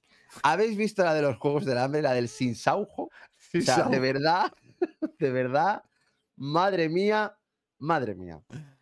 Aquí hay nivel, ¿eh? Eh, sí. Venga, Vale, Clerks. Ok, Clerks. la siguiente peli. Once, no sé si sabéis cuál es, que es de una pareja que se enamora tocando la guitarra en la calle. ¿Vale? En Dublín, creo que es. Eh, yo la he visto bonita y ya está. Eh, pues es una peli que costó 150 mil dólares, la verdad es que muy poquito, y recaudó 20. O sea, con lo cual multiplicó 133 su presupuesto. sí. Hizo famosísimo a Glenn Hassard. Este, a, Sí, al. ¿a al- ¿Cómo se llama? ¿Glenn Hassard? Glenn al guitarrista.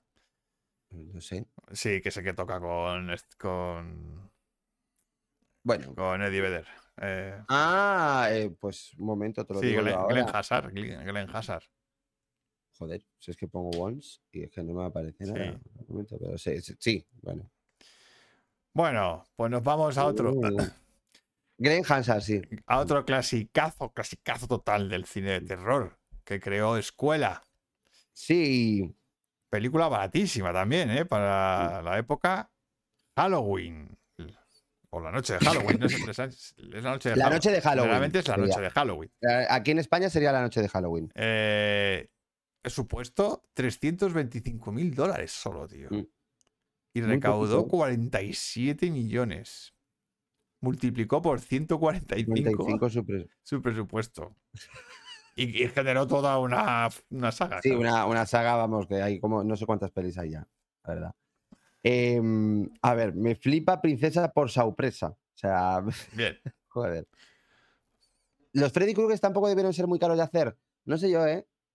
No sé yo decirte. No sé yo, el maquillaje de Freddy ya era un poco caro. Ya Ya, por sí, el del Pero a maquillaje ver, que no fue. Yo creo que fue muy rentable, ¿eh? También debió ser rentable porque Lo que es que creo que no eran tan baratas como Halloween Claro. o como. O como la matanza de Texas. eran rentables, seguramente, porque se hicieron muchas, Sí, pero no eran tan rentables. Tanto. claro. Tanto. A ver, es que multiplicar por 4 por 5 una película es muy difícil. Sí. Eh, y estamos hablando de gente que. eh, Halloween, estamos hablando de una peli que, ha multiplicado por 145 su, su Sí, sí. presupuesto, ¿vale? O sea, Y aún sigue recaudando, ¿eh? Ojo. y es una peli que es que encima eso, que todavía sigue recaudando. Entonces. Hombre, eh, John Carpenter dijo: Mira, mientras sigan haciendo más sagas y a mí me den dinero, a mí me da igual. Pues claro, así puede. Él, sigue haciendo sus películas. Ya Sí. tiene libertad, hace lo que quiera.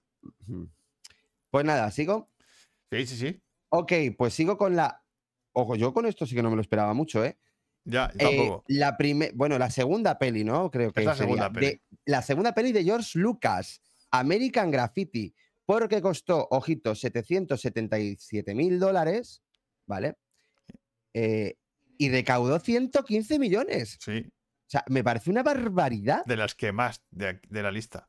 Sí, eh, multiplicó por 148 su presupuesto. Ojo. O sea, George Lucas ya. Y eso, fíjate, porque eso le puso en, en la lista de directores claro. importantes en ese momento y le cogieron para hacer el padrino. Coño. Y luego, de- ya, bueno. y luego él dijo. No, yo no quiero hacer el padrino, dárselo a Yo Coppola. hacer mi peli. Dárselo a mi amigo Coppola. Así que ahí tenéis. a- ¿Por qué? ¿Por qué tenemos el padrino? Gracias a George Lucas. Gracias a George. Mm. Y continuamos con otro clasicazo, que esto generó una, bueno, to- todavía sigue Sí, esta saga, que es La Noche de los Muertos Vivientes, de George, Aquí hay un salto muy cualitativo, eh, que lo sepáis. de George Mm. Romero. 114.000 de presupuesto. Y la recaudación es 30.000, o sea, 30 No, 30 millones. millones. Ojo al dato, multiplica por 263 su presupuesto. O sea, Mm. duplica al anterior, que es American Graffiti. Sí, sí, o sea que es una barbaridad.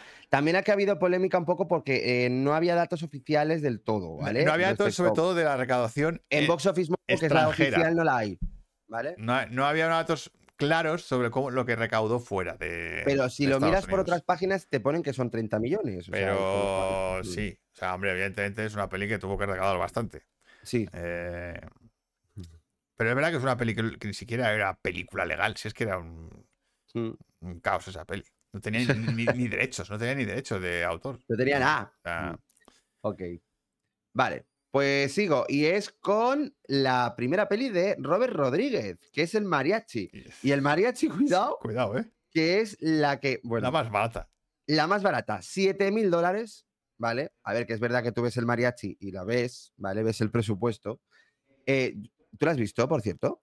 ¿El, el mariachi? No, Sí. la original no. Pues el mariachi mola mucho, ¿eh? ya, ya, De la, verdad. la tengo que ver. 7 mil dólares y recaudó 2 millones, con lo cual multiplicó 286 su presupuesto. Ahora, lo de, lo de los 7.000 dólares, 7 pues mil es dólares. que igual que lo de Primer. eh, eh, tío, ¿cómo haces una peli con 7.000 dólares? Que no lo sé. O sea, quiero decir, nadie, nadie cobra, evidentemente. Sí.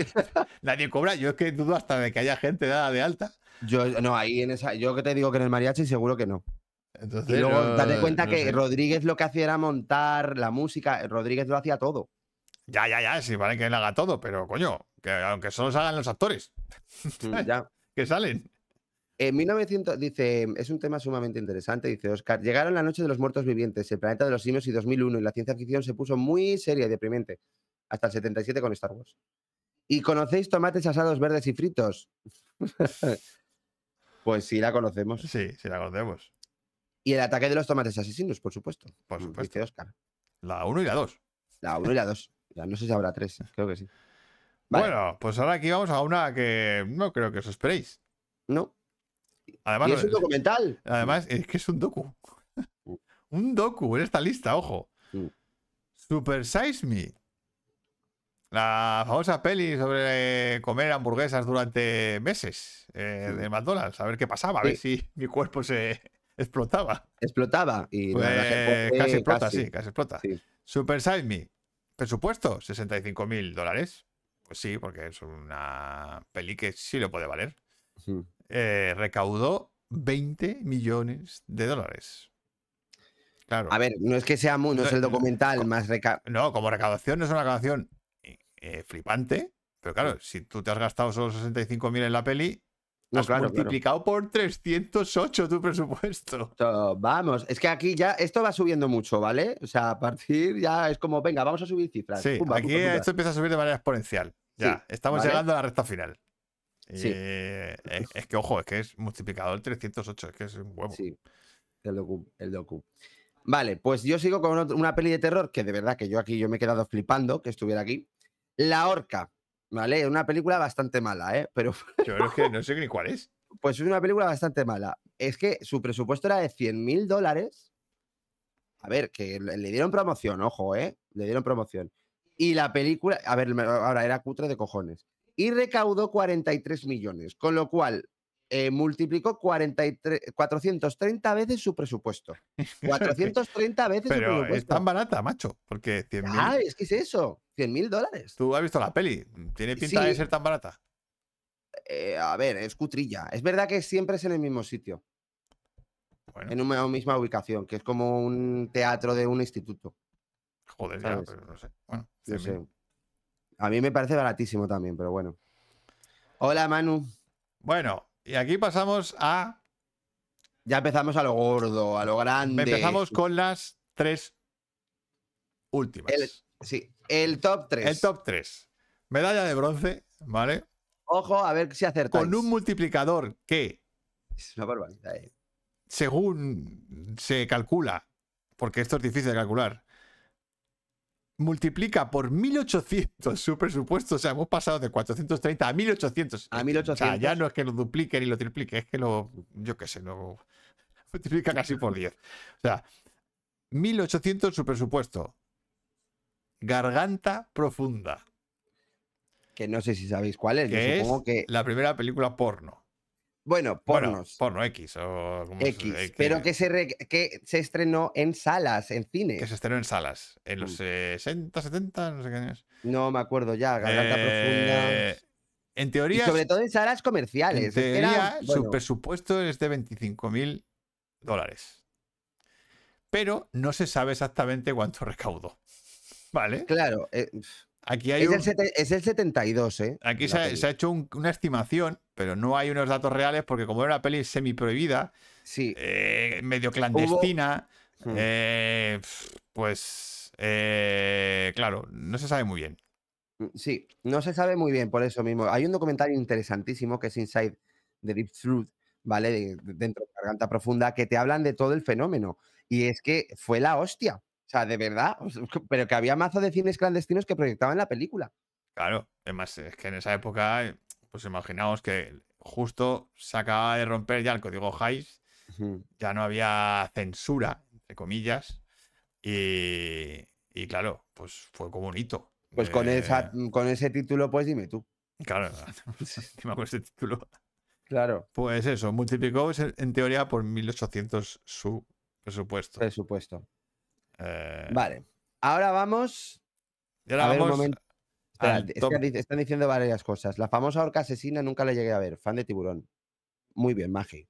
Muy bien, era, Muy bien, era, era cutre, era cutre B, ya está. Sí, era CRB. Cuando en los 60 Andy Warhol estrenó a supercutre Flesh, Gordon, con tíos en bolas. Ah, no, Flesh.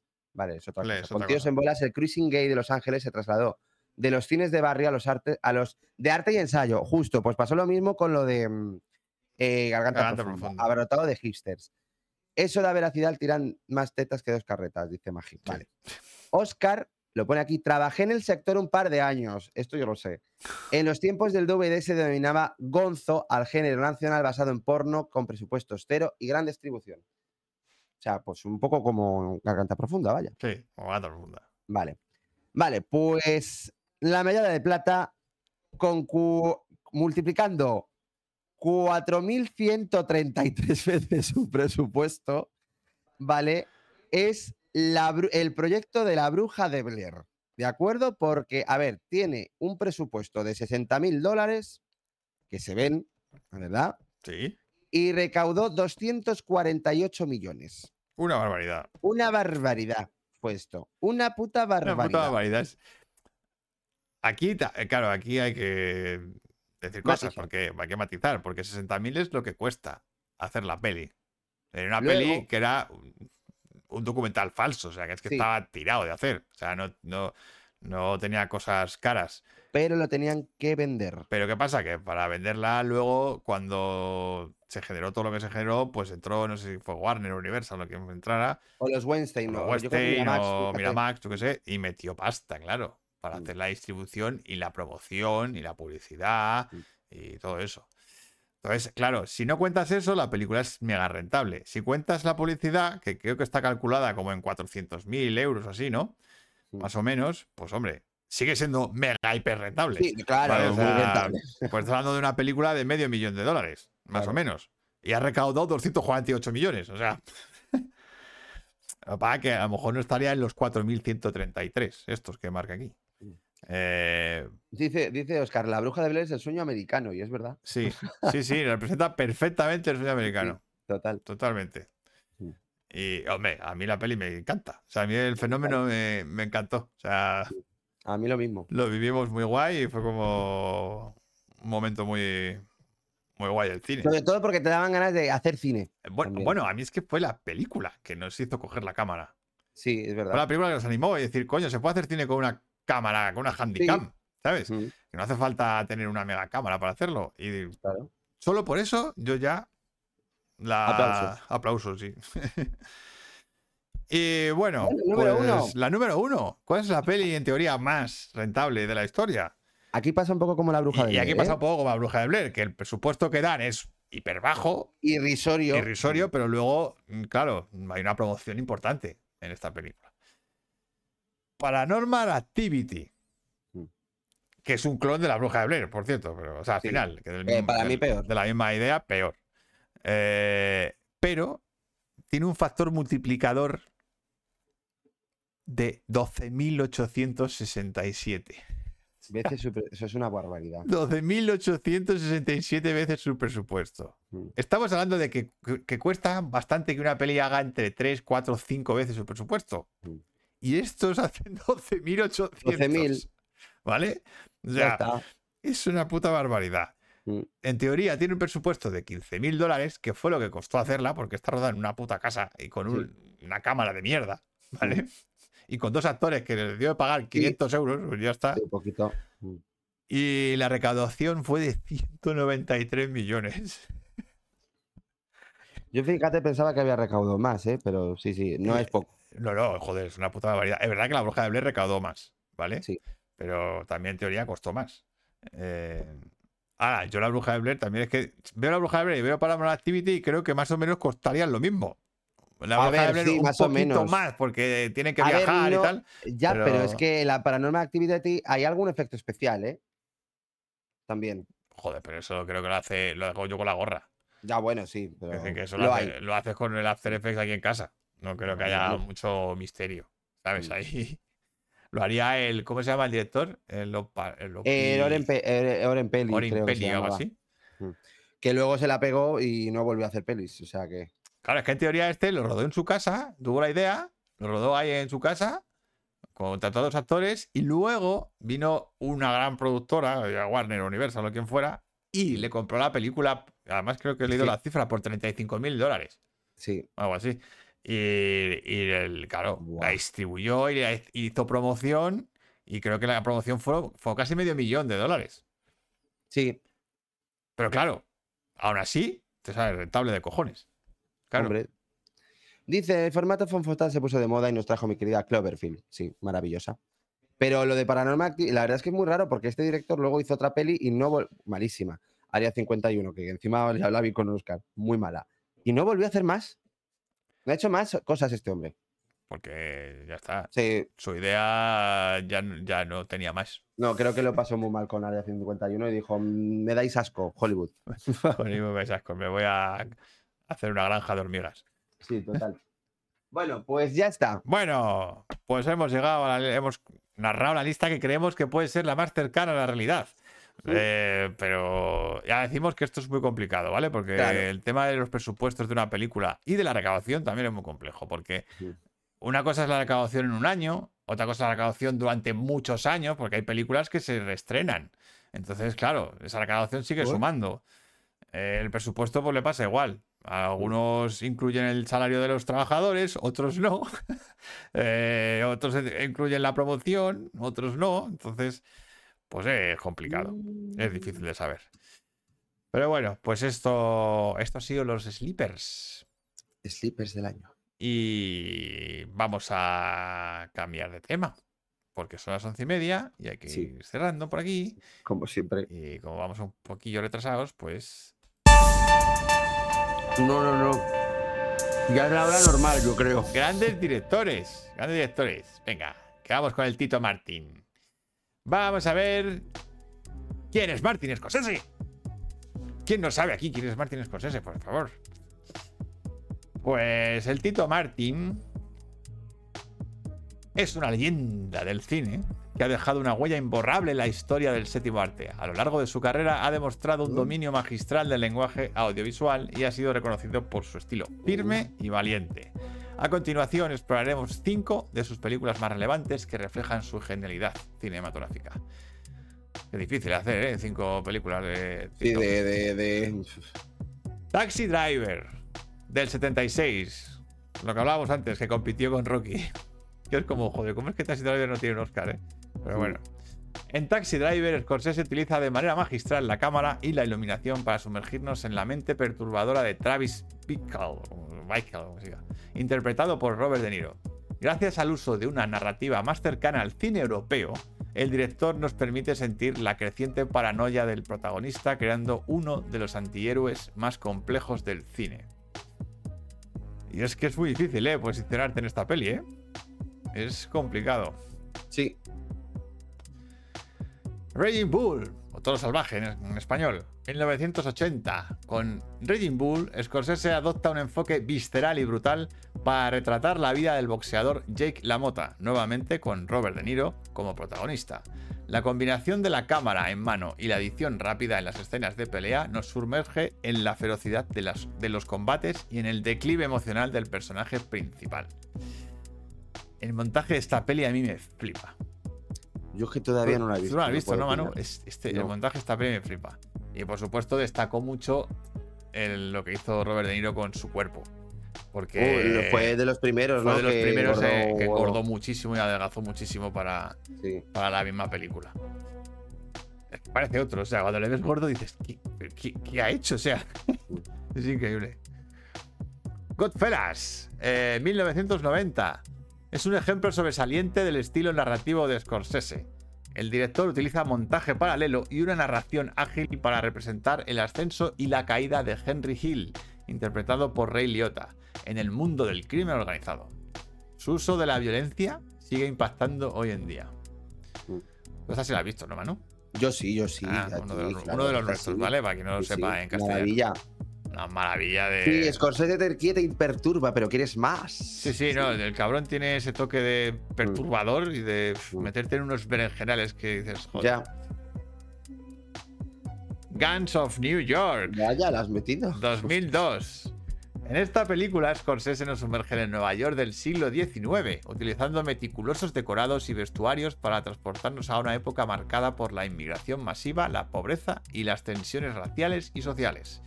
El cuidado por los detalles históricos en Gun of New York es una muestra del compromiso artístico y narrativo de Martin Scorsese en la construcción de una peli.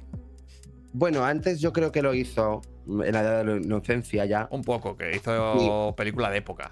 de época. Pero bueno, aquí Pero es que. yo destaca creo- es mucho. que- Claro, aquí destaca mucho el, el- Porque encima fue la última película que se hizo en los estudios Cinecita. Ah, Pero. Porque se quemaron. sí. Pero que además es que eh, el montaje de esta película no quedó muy contento Scorsese. ¿No? Porque se la. Hombre, porque le hicieron como el carnicero. O sea, se la cortaron entera. La peli iba a durar cuatro horas. Bueno, tenía un montaje de cuatro horas que el Scorsese quería dividir en dos pelis. Y no. Sí, como Dijeron que no, que te, que te- que te columpies. La verdad es que es fascinante el Nueva York que, plante- que plantea. O sea, Hombre, a mí me encantó la es, película. es la hostia. Que a la gente no, pero de verdad que a mí me gustó mucho, ¿eh? The Wolf of Wall Street. El lobo de Wall Street. Seguramente su último gran pepinazo. No, yo Mm. creo. Eh, es un retrato audaz y vertiginoso del mundo de las finanzas de Wall Street en los años 90. Scorsese utiliza un estilo frenético y una narración enérgica para reflejar la euforia y los excesos desenfrenados de Jordan Belfort, interpretado por Leonardo DiCaprio.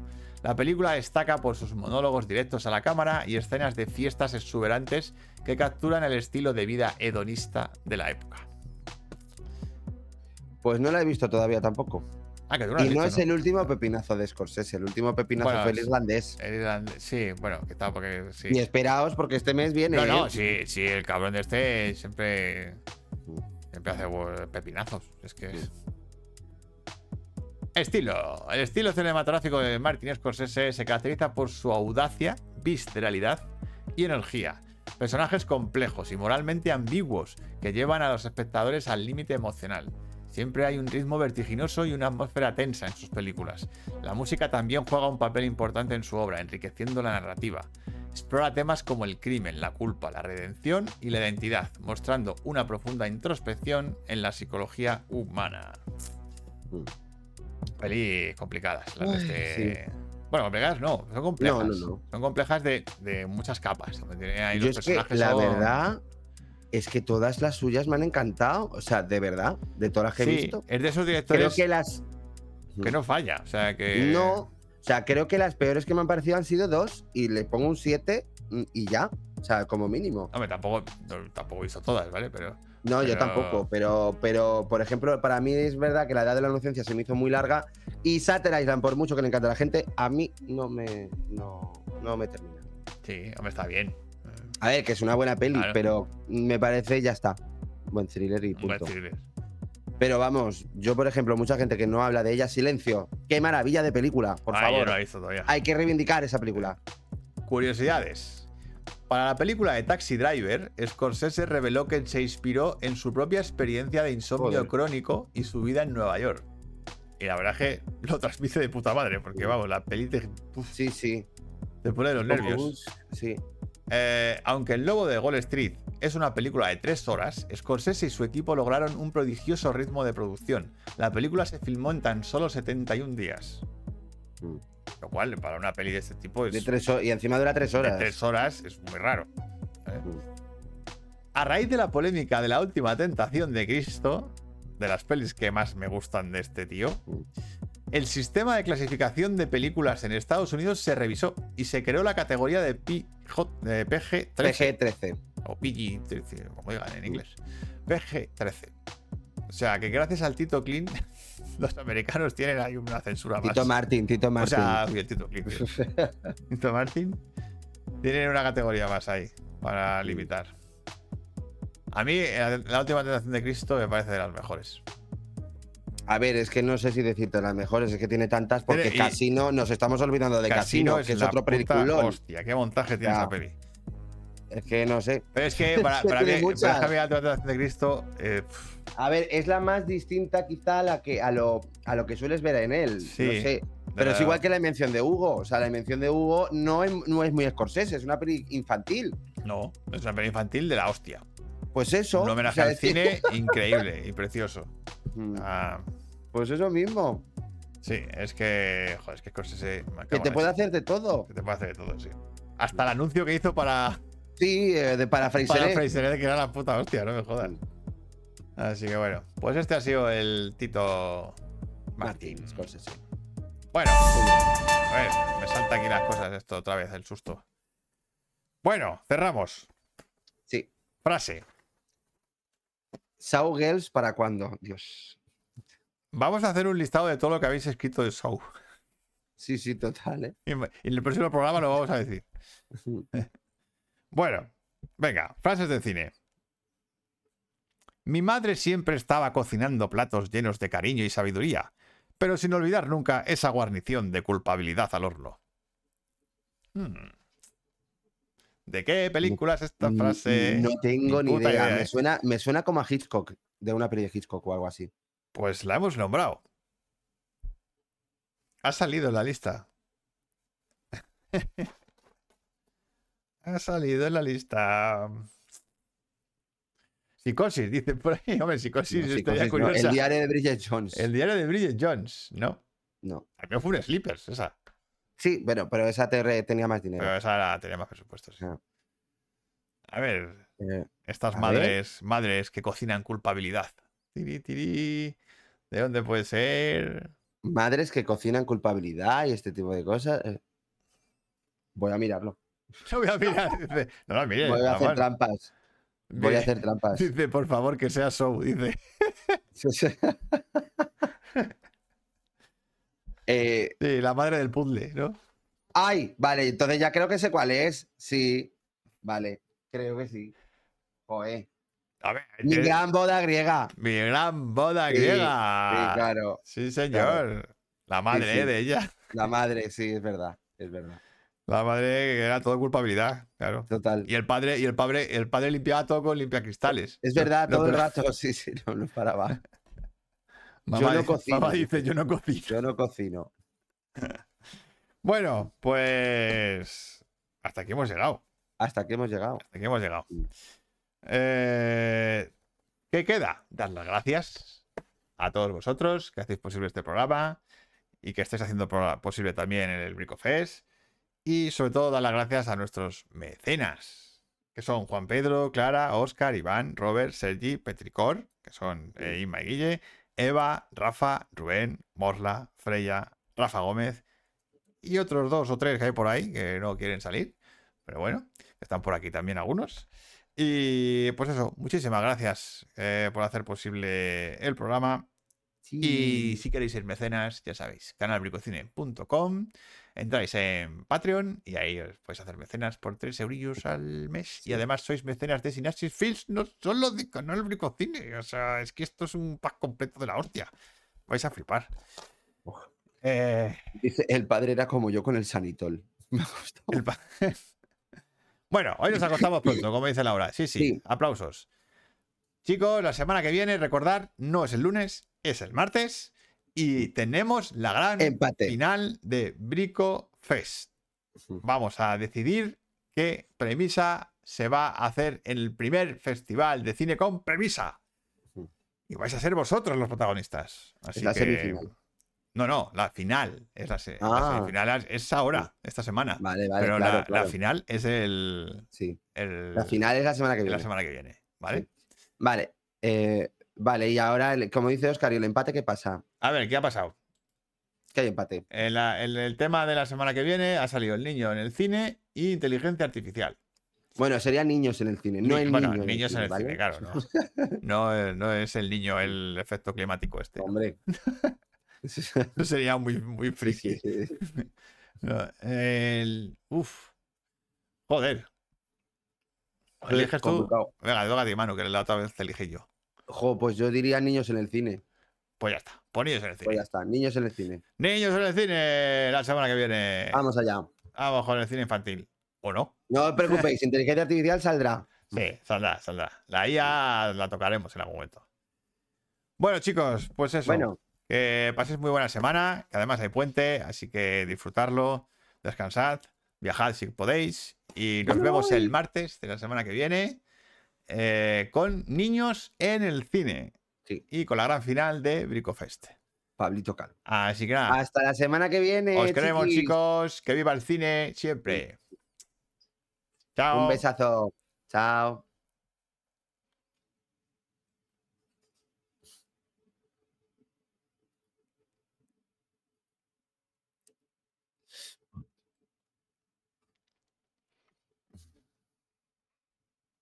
Vale. A ver. Bueno, ya, voy acá para quitar esto. Sí, cierra. A ver.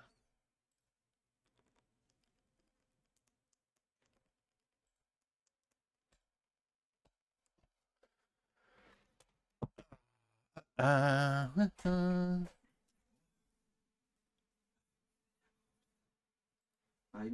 Mírale, mírale. ¿Qué haces? ¿Sí?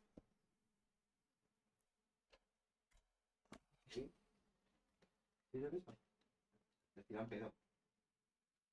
Pero, ¿vengo?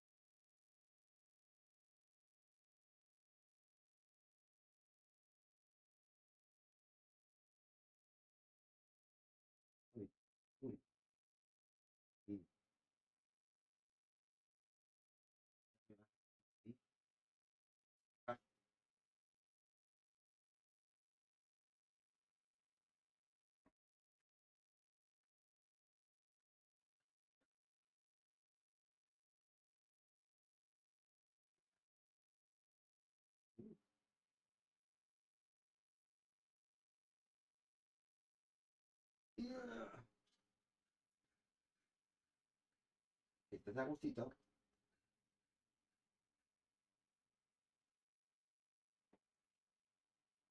Qué mono.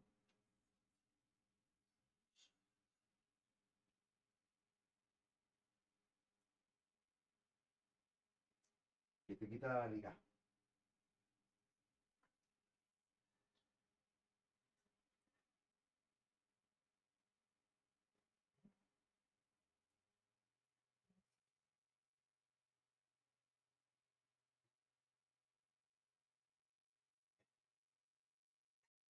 Da la postura.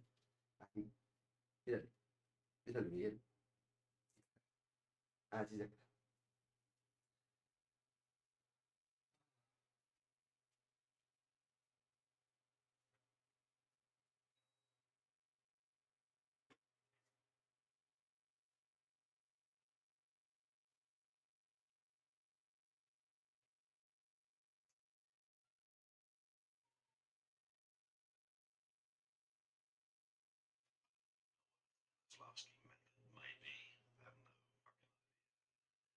Seriously,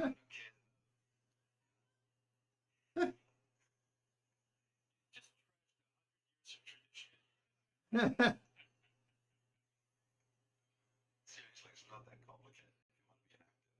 You want to be an actor, work at yourself. Actually, like the old uh, quote, learn your dialogue and don't into furniture.